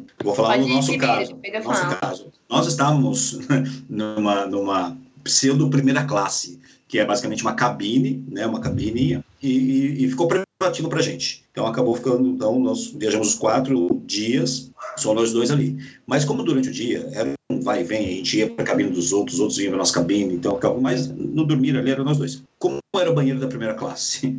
Era um buraco no chão, era latrina, só que era então era bem legal. Você estava ali, nós homens fazendo algo de pé ali e vendo vendo o trilho passando. Então você até vai treinando a pontaria, tudo mais. Claro que fazer o número 2 exige um pouquinho mais de equilíbrio, que também é o buraco no chão. Quer dizer, é o banheiro padrão na África inteira e também se aplicava dentro do trem. E banho, Mel, tinha uma pia, né, daquele, daquele inox antigo ali, e se você quisesse muito, você fazia um, um tchaca-tchaca lá. O ônibus! Gente, corre pro ônibus! Eu só não posso me infartar! Eu só te peço pra segurar esse ônibus. No meu caso, eu acho que talvez a minha viagem tenha sido de umas 14, 16 horas, então não chegou a dar um dia e banho eu não tenho a menor ideia. Mas banheiro também não tenho a menor ideia. Na verdade, assim, não tinha. A galera descia nas paradas, igual o ônibus a gente falou no episódio anterior. Parou, desce ali no matinho faz. Eu não bebi água às 14 horas seguidas, porque era isso. Eu tive um complicador ainda, que é que eu tava com infecção urinária nessa viagem de 14, 16 horas. Foi bem sofrida, com bastante dor. E Mas daí eu fiz isso, assim, eu fiquei sem beber água, para não ter que ir no banheiro por causa da infecção, mas não tinha não, a galera ia no mato. Eu peguei esse, esse trem, esses dois trens na Zâmbia, né? Mas eu também peguei o moderno trem chinês, desse, dessa nova dominação chinesa. Na, no Quênia, eles construíram uma ferrovia recém-inaugurada, quando a gente estava lá, assim, lindíssima, ligando Mombasa até, até a capital, até Nairobi. Trazendo mais um, um, um, um elemento cultural aqui. Quem assistiu aquele filme A Sombra e a Escuridão, dos dois leões é, no Quênia, que é uma história real, de leões comedores de gente. Tem um parque no Quênia, Savo, que o pessoal chama que ali, durante muito tempo, eram os leões, os man-eaters, comedores de gente, porque o filme conta essa história enquanto a Inglaterra estava lá tentando dominar, a obra não ia para frente porque os leões comiam os operários. Não sei se alguém assistiu esse filme. E eu assisti várias vezes, adorava esse filme e tudo mais. É um filme antigo, A Sombra e a Escuridão. E aí a gente fez trecho de trem, e, e, e por que, que os ingleses estavam lá, o que, que os operários estavam fazendo? Construindo uma ponte para a ferrovia, né, que ia passar. Essa, então, para quem assiste filme, quem lê o livro tudo mais, é muito emblemática. E eu sabia que essa moderna ferrovia chinesa passava ao lado, ela substituiu a antiga. Então a gente passou ali. Eu lembro que eu fiz um story enquanto a ponte estava passando assim no, no, trem e tudo mais. E, e na época a galera que estava no Instagram que assistiu esse filme falou: caralho, essa ponte existe mesmo no filme e tudo mais. Então só trazer esse, esse comentário do filme A Sombra e Escuridão e o moderno trem chinês que quando a gente chega em Mombasa é uma estação assim, parece que você chegou em Berlim né? Aquela mega estação de trem assim, fenomenal. Então os chineses estão, estão de é fato muito lá. legal falar isso e só deixar também uma dica que, assim, na verdade, tem trilho e tem rota e tem trem, não só da Costa do Marfim para Burkina Faso, mas na verdade conecta, se eu não me engano, Togo, Gana, Burkina Faso, Costa do Marfim, Libéria e Mali. Só que o que acontece? Trilho quebrou em todas as outras rotas, rotas em algum ponto. Então, quando eu estava lá, o único trecho funcionando era da capital da Costa do Marfim à capital da Burkina Faso. Mas pode ser que eles façam manutenção e que tenham outras viagens. E eu acho que fazer uma viagem de trem para o Mali, Cainel, deixa aí na nossa lista de coisas para fazer ainda. Então, muito interessante ouvir a viagem de trem, que é a paisagem. É que tem um. Não é um lado negativo, mas, por exemplo, quando você, que nem o Roca falou, você sai de, no sul da Zâmbia e vai direto para Dar es Salaam, que é Tanzânia, você, assim, vamos supor que você tem tempo, né? Você corta já Malau e Moçambique. Acho que até por isso poucas pessoas pegam, né? Não sei. É, na verdade, sim, você falou tudo. É, é, é o nosso grande arrependimento de, de não ter conhecido Malau em Moçambique. Eu lembro da gente tomando essa decisão. Camila e eu colocamos ali vontade do trem e tudo mais, e aí? fazendo esse trecho de trem, não dá para fazer Malau. E aí foi o um momento ali que a gente teve que, que parar, pensar e tomar essa decisão. Exato, você matou a charada, Eu conheci muita gente na Zamba que falava, porque assim, na internet você não encontra tanto. Se você pesquisar, você vai encontrar, obviamente, mas não tá em muitos sites de primeira mão. E a galera que eu conheci falava, cara, eu gostaria muito, mas Malawi, gente, só pra ouvinte entender, é muito bem falado, muito Malawi. É, e assim, é o cara fala, porra, eu vou pegar um trem, passar três dias e deixar de passar Malawi e Moçambique. Então, assim, na balança a pessoa vai para Maló e Moçambique e o trem deixa de. É, é. Então... É daqueles momentos na viagem que a gente tem que tomar uma decisão sabendo que, que uma experiência vai necessariamente fazer você abrir mão de outra, é, né? Exatamente. E vira e mexe, a gente se depara com essa situação em viagens, né?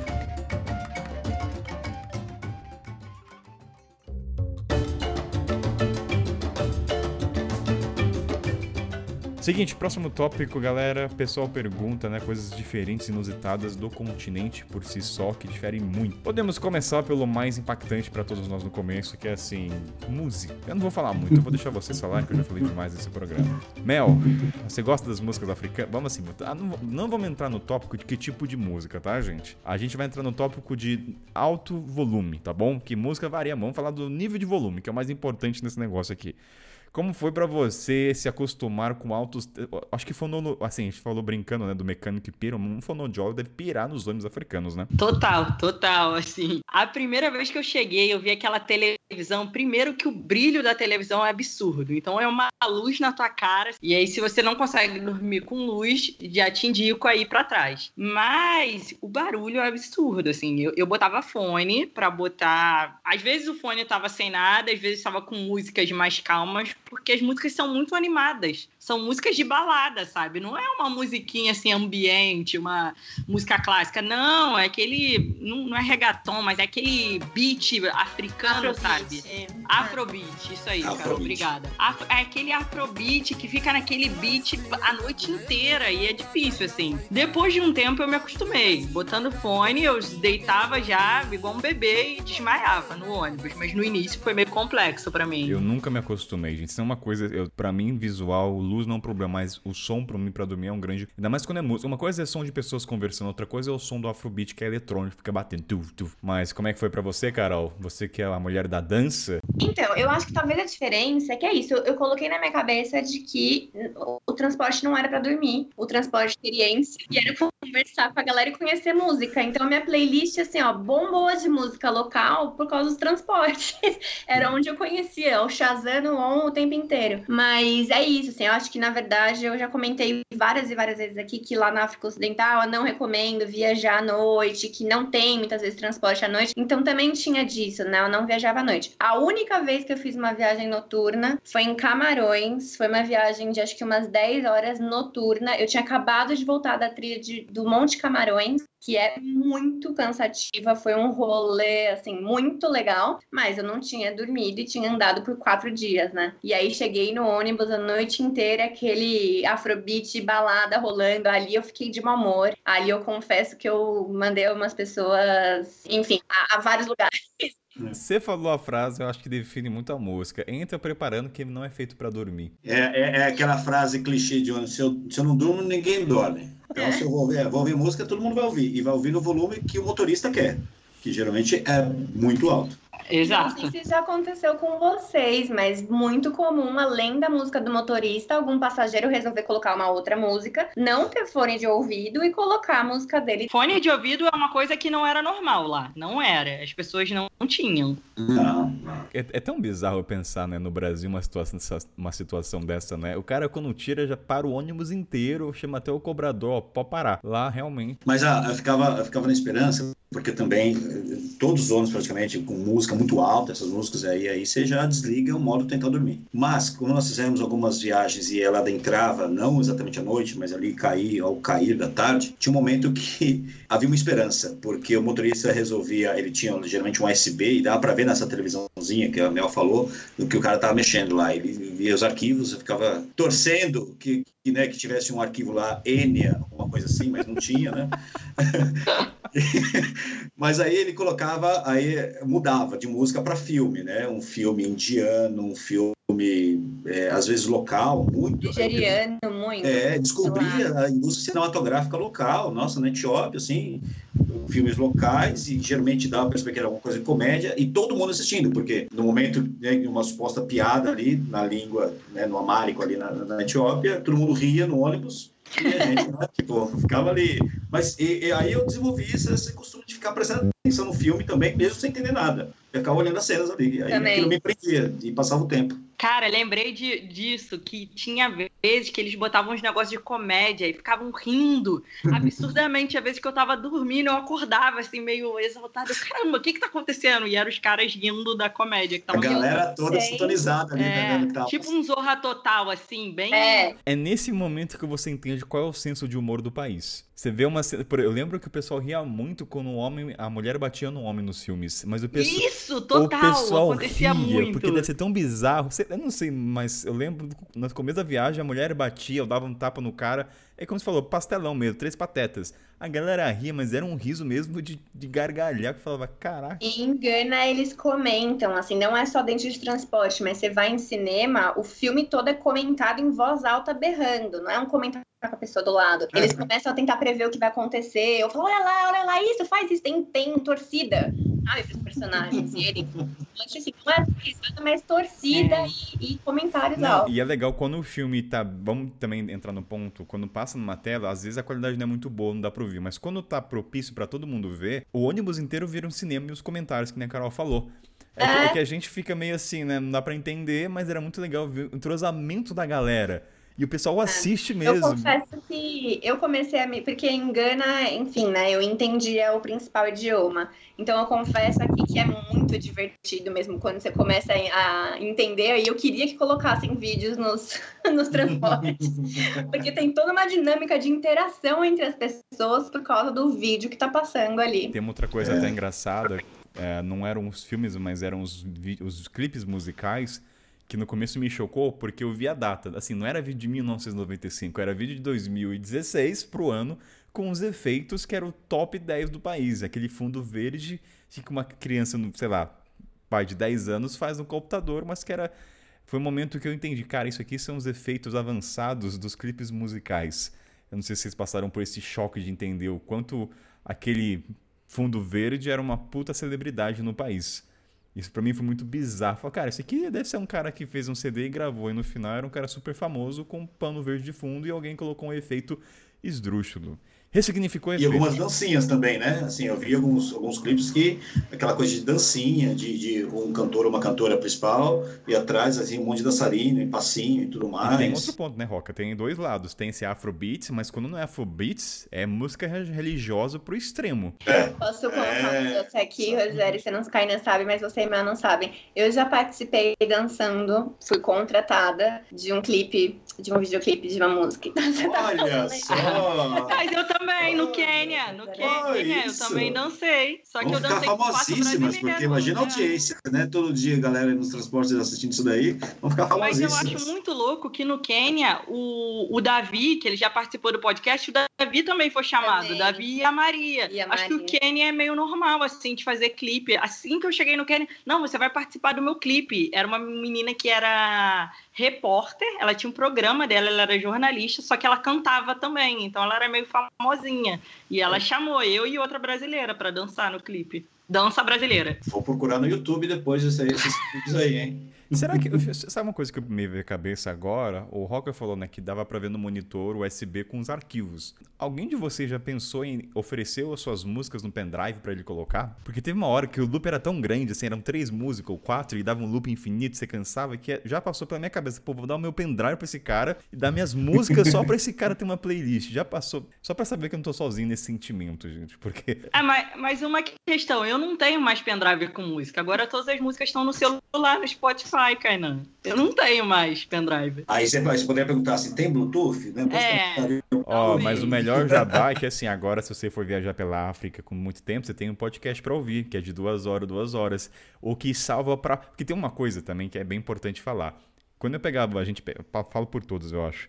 Quando o transporte é longo, eu, Kainan, não aguento ficar ouvindo música mais de duas horas. Eu não aguento, eu canso ficar ouvindo música, música. Sim, então eu sim. prefiro ouvir uma conversa ou um rádio. Cara, o podcast me salvava. Eu ouvi, ouvi muito podcast também. Eu também eu tenho essa estratégia. Quando o som ambiente permitia, né, e esse fone que viajou comigo, né? Então ele tem uma vantagem que ele, ele isola um pouco né, o barulho ao redor, mas não é tão poderoso quanto as músicas dentro do transporte africano, claro. Mas às vezes era possível tão ouvir um poderoso podcast. quanto as músicas. O cara que tá ouvindo que eu nunca... Eu sou muito de boa, meu. Eu não ligo para nada. Eu só sei tudo isso porque muita gente foi viajar comigo e todo mundo que foi, de irmão, as pessoas que foram no grupo, minha mãe, meu amigo, todo mundo reclamou de som Mas, alto. Carol, Mas tem um outro ponto agora que a gente vai entrar nos detalhes minuciosos. A África, África Oriental Ocidental tem uma grande diferença em relação ao som. Como na África Oriental é muito vans e o som provém da, da parte de frente, do tipo do CD. Na Ocidental. É, desculpa, sempre confundo, desculpa, gente. África Ocidental. Uhum. Os ônibus de grande grande porte, o som vem pelas laterais. Então ele é muito mais intenso. Eu percebo agora isso a diferença. Tanto que do lado ocidental não tive tanto problema com o som.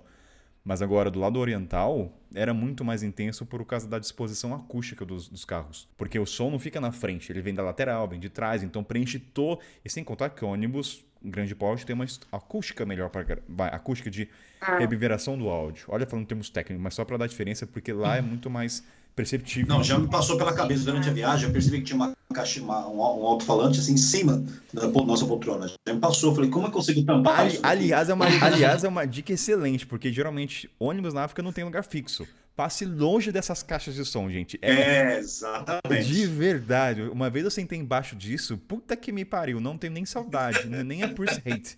É realmente desgosto. O ônibus! Gente, corre pro ônibus! Eu só não posso me infartar! Eu só te peço pra segurar esse ônibus.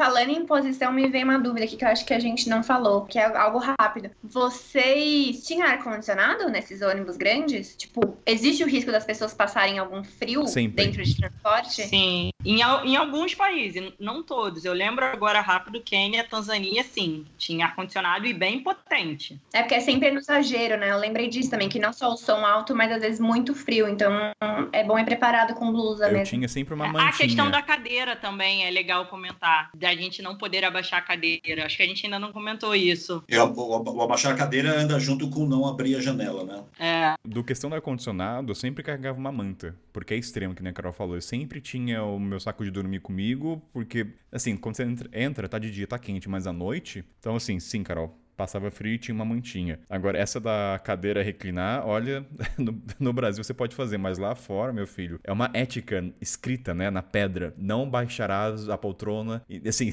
vai ficar com o corpo inclinado 90 graus. Não vai ter nenhuma curvatura aí. Se alguém tentar baixar, de fato, quebra a regra quebra ali e a pessoa de trás fatalmente vai reclamar. Ela reclama na hora. Assim é, que você é. abaixa, ela já te dá uma joelhada e fala assim, minha filha, levanta. E nem, e nem fica quieta, ela, ela fala, ela fala, ô, ô, ô, ô, ô, não é nem assim, deixa eu ficar quieta, fala. É. Não, levanta e vem falar contigo. Tipo, sabe quando você vai em cima do banco? Ela faz isso. tipo, não, não, não faz a perdida não, tá?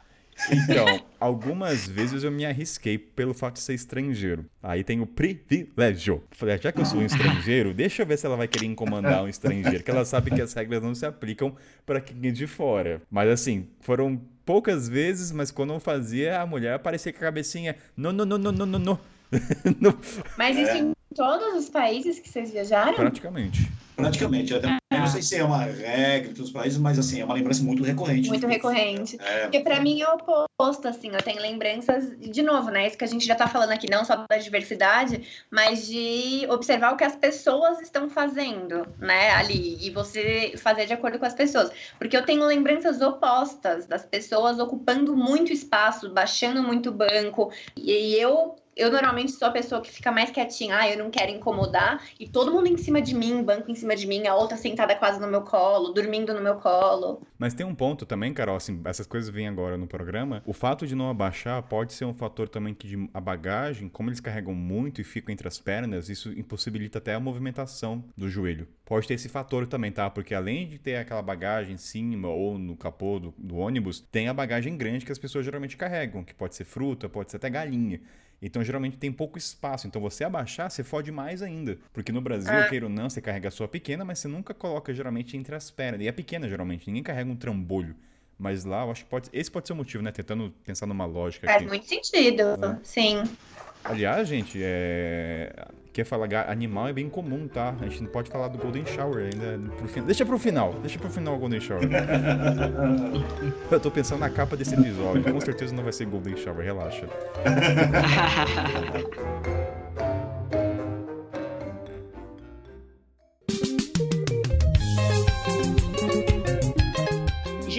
eu quero falar de Uganda porque Uganda tem, tem umas características muito específicas. Tem uma companhia que ela faz Quênia, Uganda, se eu não me engano, Ruanda também, e ela tem classes diferentes dentro do ônibus. Então, na frente, próximo do motorista, tem uma área VIP, que tem uma poltrona estilo Dr. King, que o negócio é muito grande.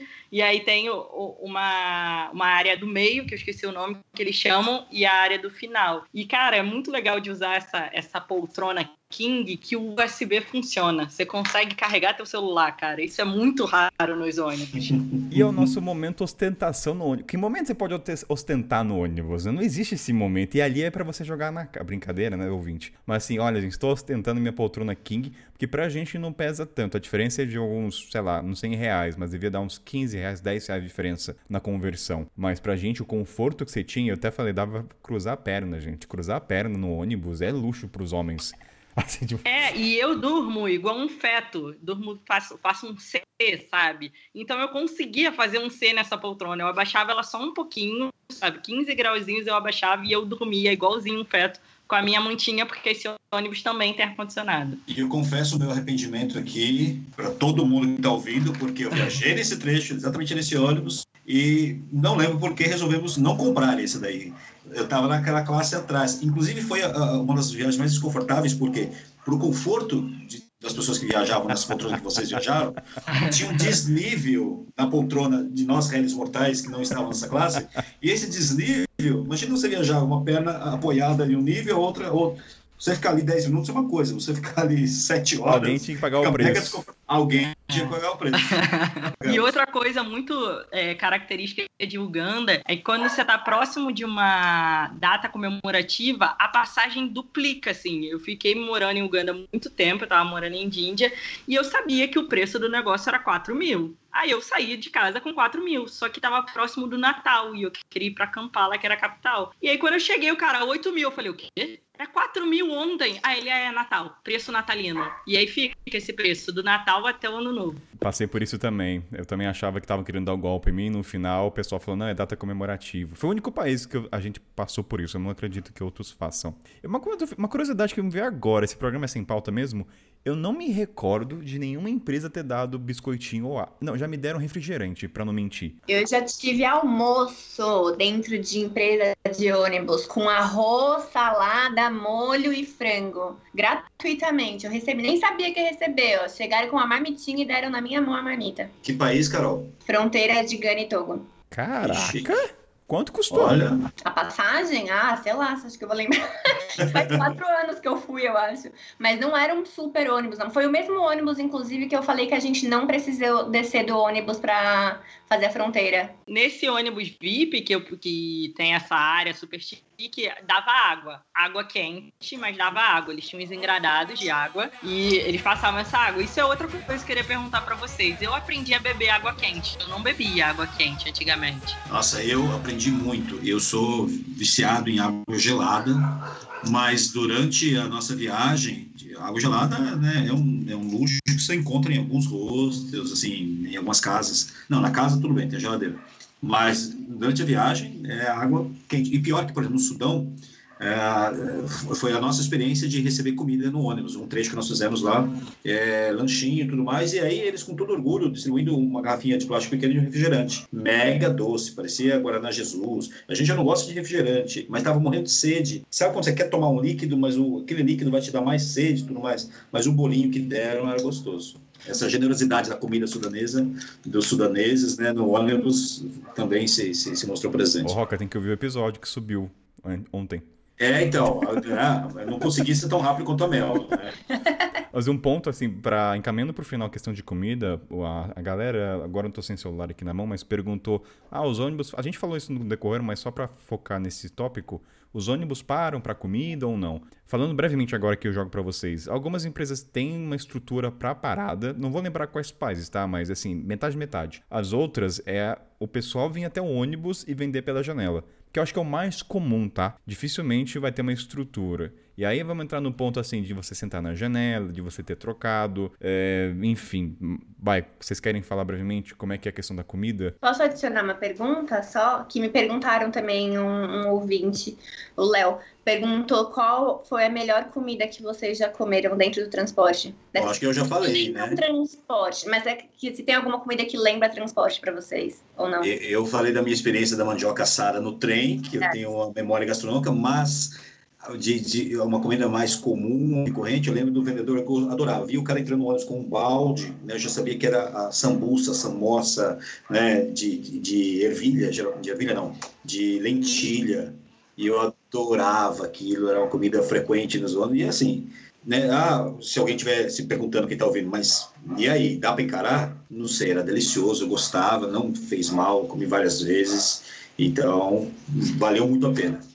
Não, eu gostava de chapate, né? Eu já gostava de chapate normalmente no ônibus, então era a minha comida preferida. Eu levava o meu abacatezinho, que eu tenho um pano de prato com faca, e aí eu levava abacate, comprava o chapate no ônibus e era o que eu comia na minha viagem, e banana também.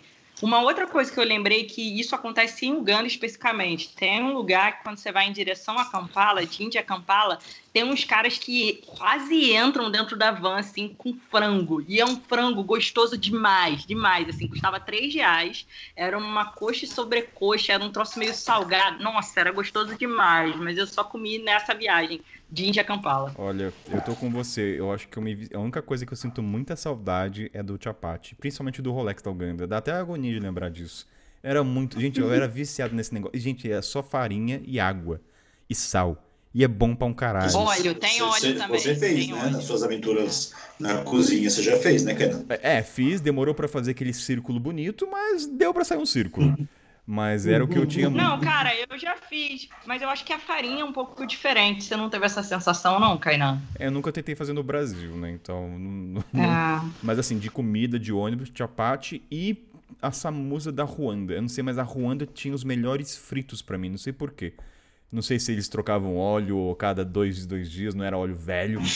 Porque assim, gente, assim, uma dica, né? Vai comprar batata frita, saiba que você vai comer óleo velho, tá? É, assim, não desmerecendo quem usa, mas é de comida e você... É o melhor, é o mais saboroso, justamente. Ah, fale, fale por você. Mas existe uma teoria, né, entre viajantes, que na dúvida, né, se vai passar mal na comida, a fritura, tirando o lado de não ser saudável, mas jogou ali no óleo quente, sendo velho novo, ele vai matar o que poderia né? fazer mal. né? Exatamente. E, de novo, esse negócio de, de seguir o que a galera local faz, né? Eu percebia sempre nas paradas, é que tinha as paradas onde algumas coisas eram mais baratas que em outras. Então a galera às vezes já parava assim, ah, para aqui para comprar o pão.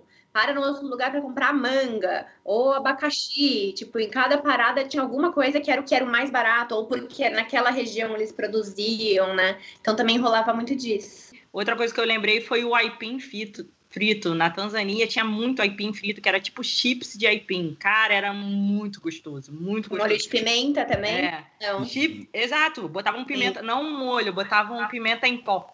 Cara, era maravilhoso. Chips de aipim e chips de banana. Só de mais uma coisa que eu lembro que foi muito único, assim, que eu peguei muito estrada, eu só vi em um lugar, que em algum momento vocês estavam falando de carregar o celular, né, que tem USB e tudo mais. Na Guiné eu fiz trechos de 20 horas, de horas que meu celular não aguentava, mas nessas paradas, lá a gente descia para meio que se alongar, entrava numa banquinha para comer, a gente ficava uma meia hora parada. Tinha os empreendedores da tomada, que era uma barraquinha no meio da rua, não era uma casa, nada. Era uma barraquinha que tinha, assim, sei lá, dezenas de T's e de réguas na distensão e que você jogava o seu celular lá, deixava carregando, ia embora e voltava e pagava o que é equivalente a mais ou menos uns 25 centavos no Brasil. E na base da confiança também. Deixa carregando, vai passar. Nunca. De- eu não tinha confiança pra deixar ali, Carol. Não conseguia. é por isso que eu tinha sempre uns dois power banks de alta potência. Nunca precisei, mas. Você já deixou uma vez já seu celular nesse espaço? Algumas, eu não, eu não tenho power bank, eu deixei algumas vezes. Ah, eu sou dessas que faz pela experiência também. Nem precisava do celular. Eu falei assim, ah, quero deixar meu celular carregando. Todo mundo deixava. Gente, só uma, só uma dica. Toma cuidado com o que a Carol fala, tá? Existe uma diferença entre experiência e insanidade mental, tá? Acho que a Carol vai pra insanidade. É, eu nunca tive essa coragem, eu nunca botei, eu já vi isso. É, viu, Carol? Eu vi também, eu também vi, mas também não fui tão corajoso. Então, não. tirando regra de quatro aqui, três nunca fizeram. Então você que é louco aqui, tá? Não sou responsável se você perder seu celular, gente. Tô aqui contando minha experiência. Duas coisas que eu nunca largava: meu passaporte e meu celular. Tava sempre colado no meu corpo. Eu nunca largava de jeito nenhum. E pra esse problema da Carol é só comprar Powerbank, ouvinte, tá bom? Ninguém patrocina Powerbank aqui, mas Powerbank resolve sua vida. O ônibus! Gente, corre pro ônibus! Eu só não posso me infartar! Eu só te peço pra segurar esse ônibus. Vamos falar do Golden Shower. Quem nunca passou aqui por Golden Shower, e não é uma piadinha, tá? Não precisa dar risada e pensar besteira. De verdade. Vocês entenderam quando eu falo Golden Shower aqui na África. E, não- e sabe o que é o pior? O pessoal fala Golden, Os próprios locais falam Golden Shower. Porque eu lembro uma vez isso foi. qual- foi na- não foi, na, foi no Senegal. Foi no Senegal, Carol, que o pessoal falou você e falou: ó, Be careful with the animal Golden Shower. Ele falou assim pra mim. Então, já, já aconteceu comigo. Falei, esse daí, você criou essa memória aí, Kainan. Não, tô. Não, tanto que tem amigos de Portugal que falaram, assim, tenho provas, tá? Isso aqui não é da cabeça do Kainan, não. O que, que acontece? O que, que é o Golden Shower, gente? Em alguns países é bem comum carrega- carregarem animais no capô do carro, né? Na parte de cima. Não de, quando tô falando de animal, falando de bezerro, animais de grande porte. E acontece que alguns não vão em sacos. Não vou entrar nem no mérito de tratamento animal, que sim, é triste, mas o ponto aqui é questão da mochila. O que acontece? Algumas vezes animais mijam, né? E tem até vídeo de amigos mostrando isso. Tá lá, lá na janela do retrovisor e começa a sair um golden shower, né? Um xixi amarelinho. E qual é o problema se você não se atenta a isso? Se a sua mochila tá do lado, meu filho, sinto muito, você não vai ter tempo pra lavar. Então, assim, um golden shower, de verdade, acontece. Isso aqui não é mito, é especulação você ficar prender o ouvinte até o final. Isso aqui aconteceu no Senegal, no Quênia aconteceu também, não comigo. E tem um ponto que na Mauritânia, né, infelizmente, tem aquela história com o Marcão, que o animal no calor morreu. Isso é triste. Importante falar dos animais também, que estavam falando de barulho, né? De música alta e tudo mais. Eu já tive um amigo que viajou comigo por Gano, que ele mais se irritava de barulho era quando ia cabra dentro do, do transporte. E ela vai berrando o caminho inteiro. Mas aí, sim, eu adoro, porque eu adoro as cabras, gente. Mas tô avisando, você pode ir com o som da cabra o tempo inteiro também. Ô, gente, eu tô, eu tô aqui fazendo, me colocando no lugar do ouvinte, quem está ouvindo o programa até agora. Então, peraí, ao escolher um lugar no transporte, eu tenho que evitar ficar debaixo do alto-falante, por causa da música, perto de algum animal, por causa do shower, por causa do grito, atrás de- das, das possíveis poltronas VIPs, que senão você vai ver tudo assim. Então, se a gente for dar uma dica para quem estiver ouvindo, ou não tem um lugar ideal, ele vai ter que escolher uma dessas experiências para ter. Não né? viaje pro continente africano, é isso. É, é- Não, é o- fala isso. Não, mentira. Viagem. Nossa, cai na olha. Não, sabe qual é a prova? É isso aí. A gente já falou cinco horas só sobre histórias de transportes no continente africano. Então é isso, gente. De novo, a história para contar, coisa para dar risada, coisa para escrever. Carol, vai, você que já é da casa, o que, que você quer encerrar esse programa? Fa- Faça a gente chorar. É, então, eu tô lembrando que tá aparecendo o nosso episódio do Cocô, que, gente, vai lá ver o episódio do Cocô, que a gente fala um monte de coisa, né? Acho que tem muita gente, talvez, que esteja ouvindo aqui, que deixa de viajar ou que se preocupa muito com essa questão do transporte, né? Ou fica, ai, com medo de ir pro continente africano, porque, sei lá, não é seguro o transporte, ou é difícil, etc. E, e a gente contou aqui um monte de histórias. Nossa, que é isso? A gente tá aqui para contar história e são as coisas que a gente dá risada são as coisas mais marcantes. Mas vale lembrar aquilo que eu acho que o Rogério trouxe no episódio passado. A gente tá falando de quatro pessoas que viajaram muitos quilômetros e muitas horas e por muitos anos, né? Então a gente tem um monte de história porque a gente tem muito de vivência. E mas não deixa de viajar não por causa disso. É, é isso, a vida tá cheia de risco, igual a gente já falou por aqui. Transporte ruim tem em todo lugar também. E assim, se você realmente quiser e precisa de conforto para viajar, dá para você fazer. É que a gente não contou aqui porque são as histórias que não tem graça. Mas vai pagar mais, não vai viver nada disso, mas dá para ir. E é isso, gente. Se joga, aproveita, pega a galinha, pega a criança no colo, come todas essas coisas deliciosas. E é isso. Beijos. Quero reforçar, obviamente, assinar embaixo do que a Carol falou e reforçar para quem está ouvindo, e se a pessoa está ouvindo até aqui, porque ela te, né, tem uma curiosidade, eu tenho uma vontade, se é que não foi ainda para a África, é um medo muito grande, assim, de, de, do imprevisto, de não saber e, e de qualquer tipo de, de situação que não vai saber como resolver, é ter muito mais bondade ainda do que maldade no mundo. E as coisas muito mais funcionam também do que não funcionam. Então, não se contente com as histórias que nós contamos aqui. Vá também vivenciar as suas, que por mais que você passe alguns perrengues, o saldo sempre vai ser delicioso. Eu quero reforçar tudo que a Carol e que o Rogério falaram. Eu sou uma pessoa que sou apaixonada pelo continente. Fiquei feliz demais que o Kainan me chamou exatamente para esse episódio, para eu dividir essa bancada com pessoas que também são apaixonadas. E, e aí demorou, mas que bom que foi exatamente esse episódio. Tudo sempre, tem um a Mel motivo. sempre vai falar isso. Demorou, demorou. Vou jogar sempre na, Vai jogar cara. sempre na minha cara. Daqui 10 anos o Kainan. é, Vai, vai, continua, vai, vai, tá perdoado. Não, mentira, mentira. Fiquei feliz demais, de verdade, adorei conversar sobre isso. E é muito bom que quando a gente começa a trocar com pessoas que viveram a mesma coisa que a gente, a gente se sente menos louca, sabe? Porque aconteceu muito comigo, que o Rogério falou. Rogério falou: tem gente que te pergunta, mas por que, que você tá indo para lá? Por que, que você tá em Ruanda, Melissa? Tá fazendo o quê nesse lugar? Uganda? Onde você tirou isso? E, cara, só quando você tá lá que você vê, cara, é por isso que eu vim para esse país, eu vim para aprender sobre comunidade, eu vim para aprender sobre ser mais simples, eu vim para passar perrengue nesse transporte e, e, dizer assim no final, pô, tá tudo bem, cara, é, é difícil, é difícil, mas viver é difícil. Então eu acho que ir para o continente africano é um teste de vida, assim, para saber se tu tá preparado para viver ou não. Eu não vou, eu vou, vou, vou fazer uma piadinha. Reforçando o que a Mel disse, reforçando o que o Roca disse, reforçando o que a Carol disse. Tá tudo reforçado já, não preciso falar porra nenhuma mais. Eu já falei muito reforço. Pra alguma coisa só que eu lembrei, uma lembrando de dica no final do programa, mas tudo bem. Quando você vai atravessar a fronteira, já esteja. O que eu fazia, né? Eu já tava ciente que eu ia gastar uma grana um pouco a mais com táxi quando não tinha. Então já vai com a cabeça sabendo que você vai ter que gastar um pouco mais porque você quer chegar na cidade o quanto antes. Não fica querendo negociar muito na fronteira. Isso é uma dica agora que ajuda pra. Porque assim, fronteira, gente, é sair rápido. Puf! Não é ficar ali de andando. Então entra um táxi, negocia. Então vai com a cabeça na fronteira sabendo que um dinheiro a mais ali vai pro taxista já.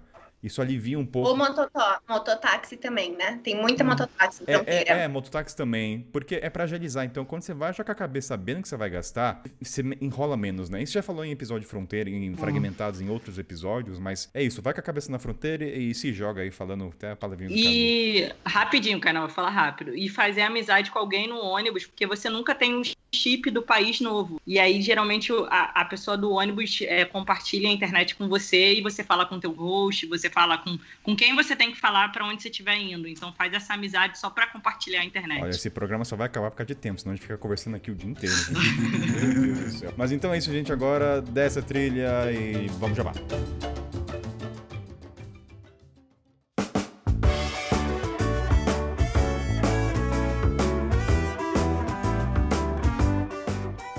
Momento jabá, galera. Ó, jabá duplo pra essa galera, hein? Tá muito, tá muito sortudo essa gente aqui. Vai engatando a segunda marcha, não vou falar demais. Carol, minha querida, Carolzita, né? Pros, pros íntimos agora, né? Pra criar essa relação né? pros ouvintes. Fala com a tua jabá, minha querida. É, não, queria só agradecer mesmo mais uma vez por estar aqui. Vocês já me conhecem, se não me conhecem, eu tô lá no Instagram, carol.cier. É, sou uma apaixonada pelo continente africano, tô louca para voltar para África Ocidental também.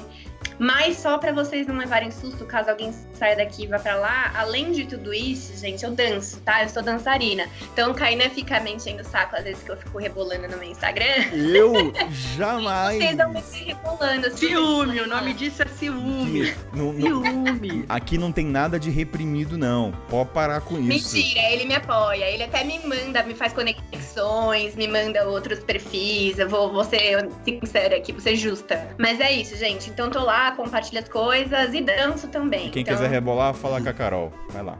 Vai que é tua, Mel. É, gente, quem quiser me segue lá no Instagram, Mel Just Go. Eu crio conteúdo falando sobre o continente africano e sobre transformação. E aí eu tenho um workshop chamado Transformação, que eu te ensino as ações para você mudar de vida, ou mudar de carreira, ou ter um filho, qualquer mudança que você esteja buscando na sua vida. A próxima turma vai ser em janeiro. Não tem que falar assim, Mel.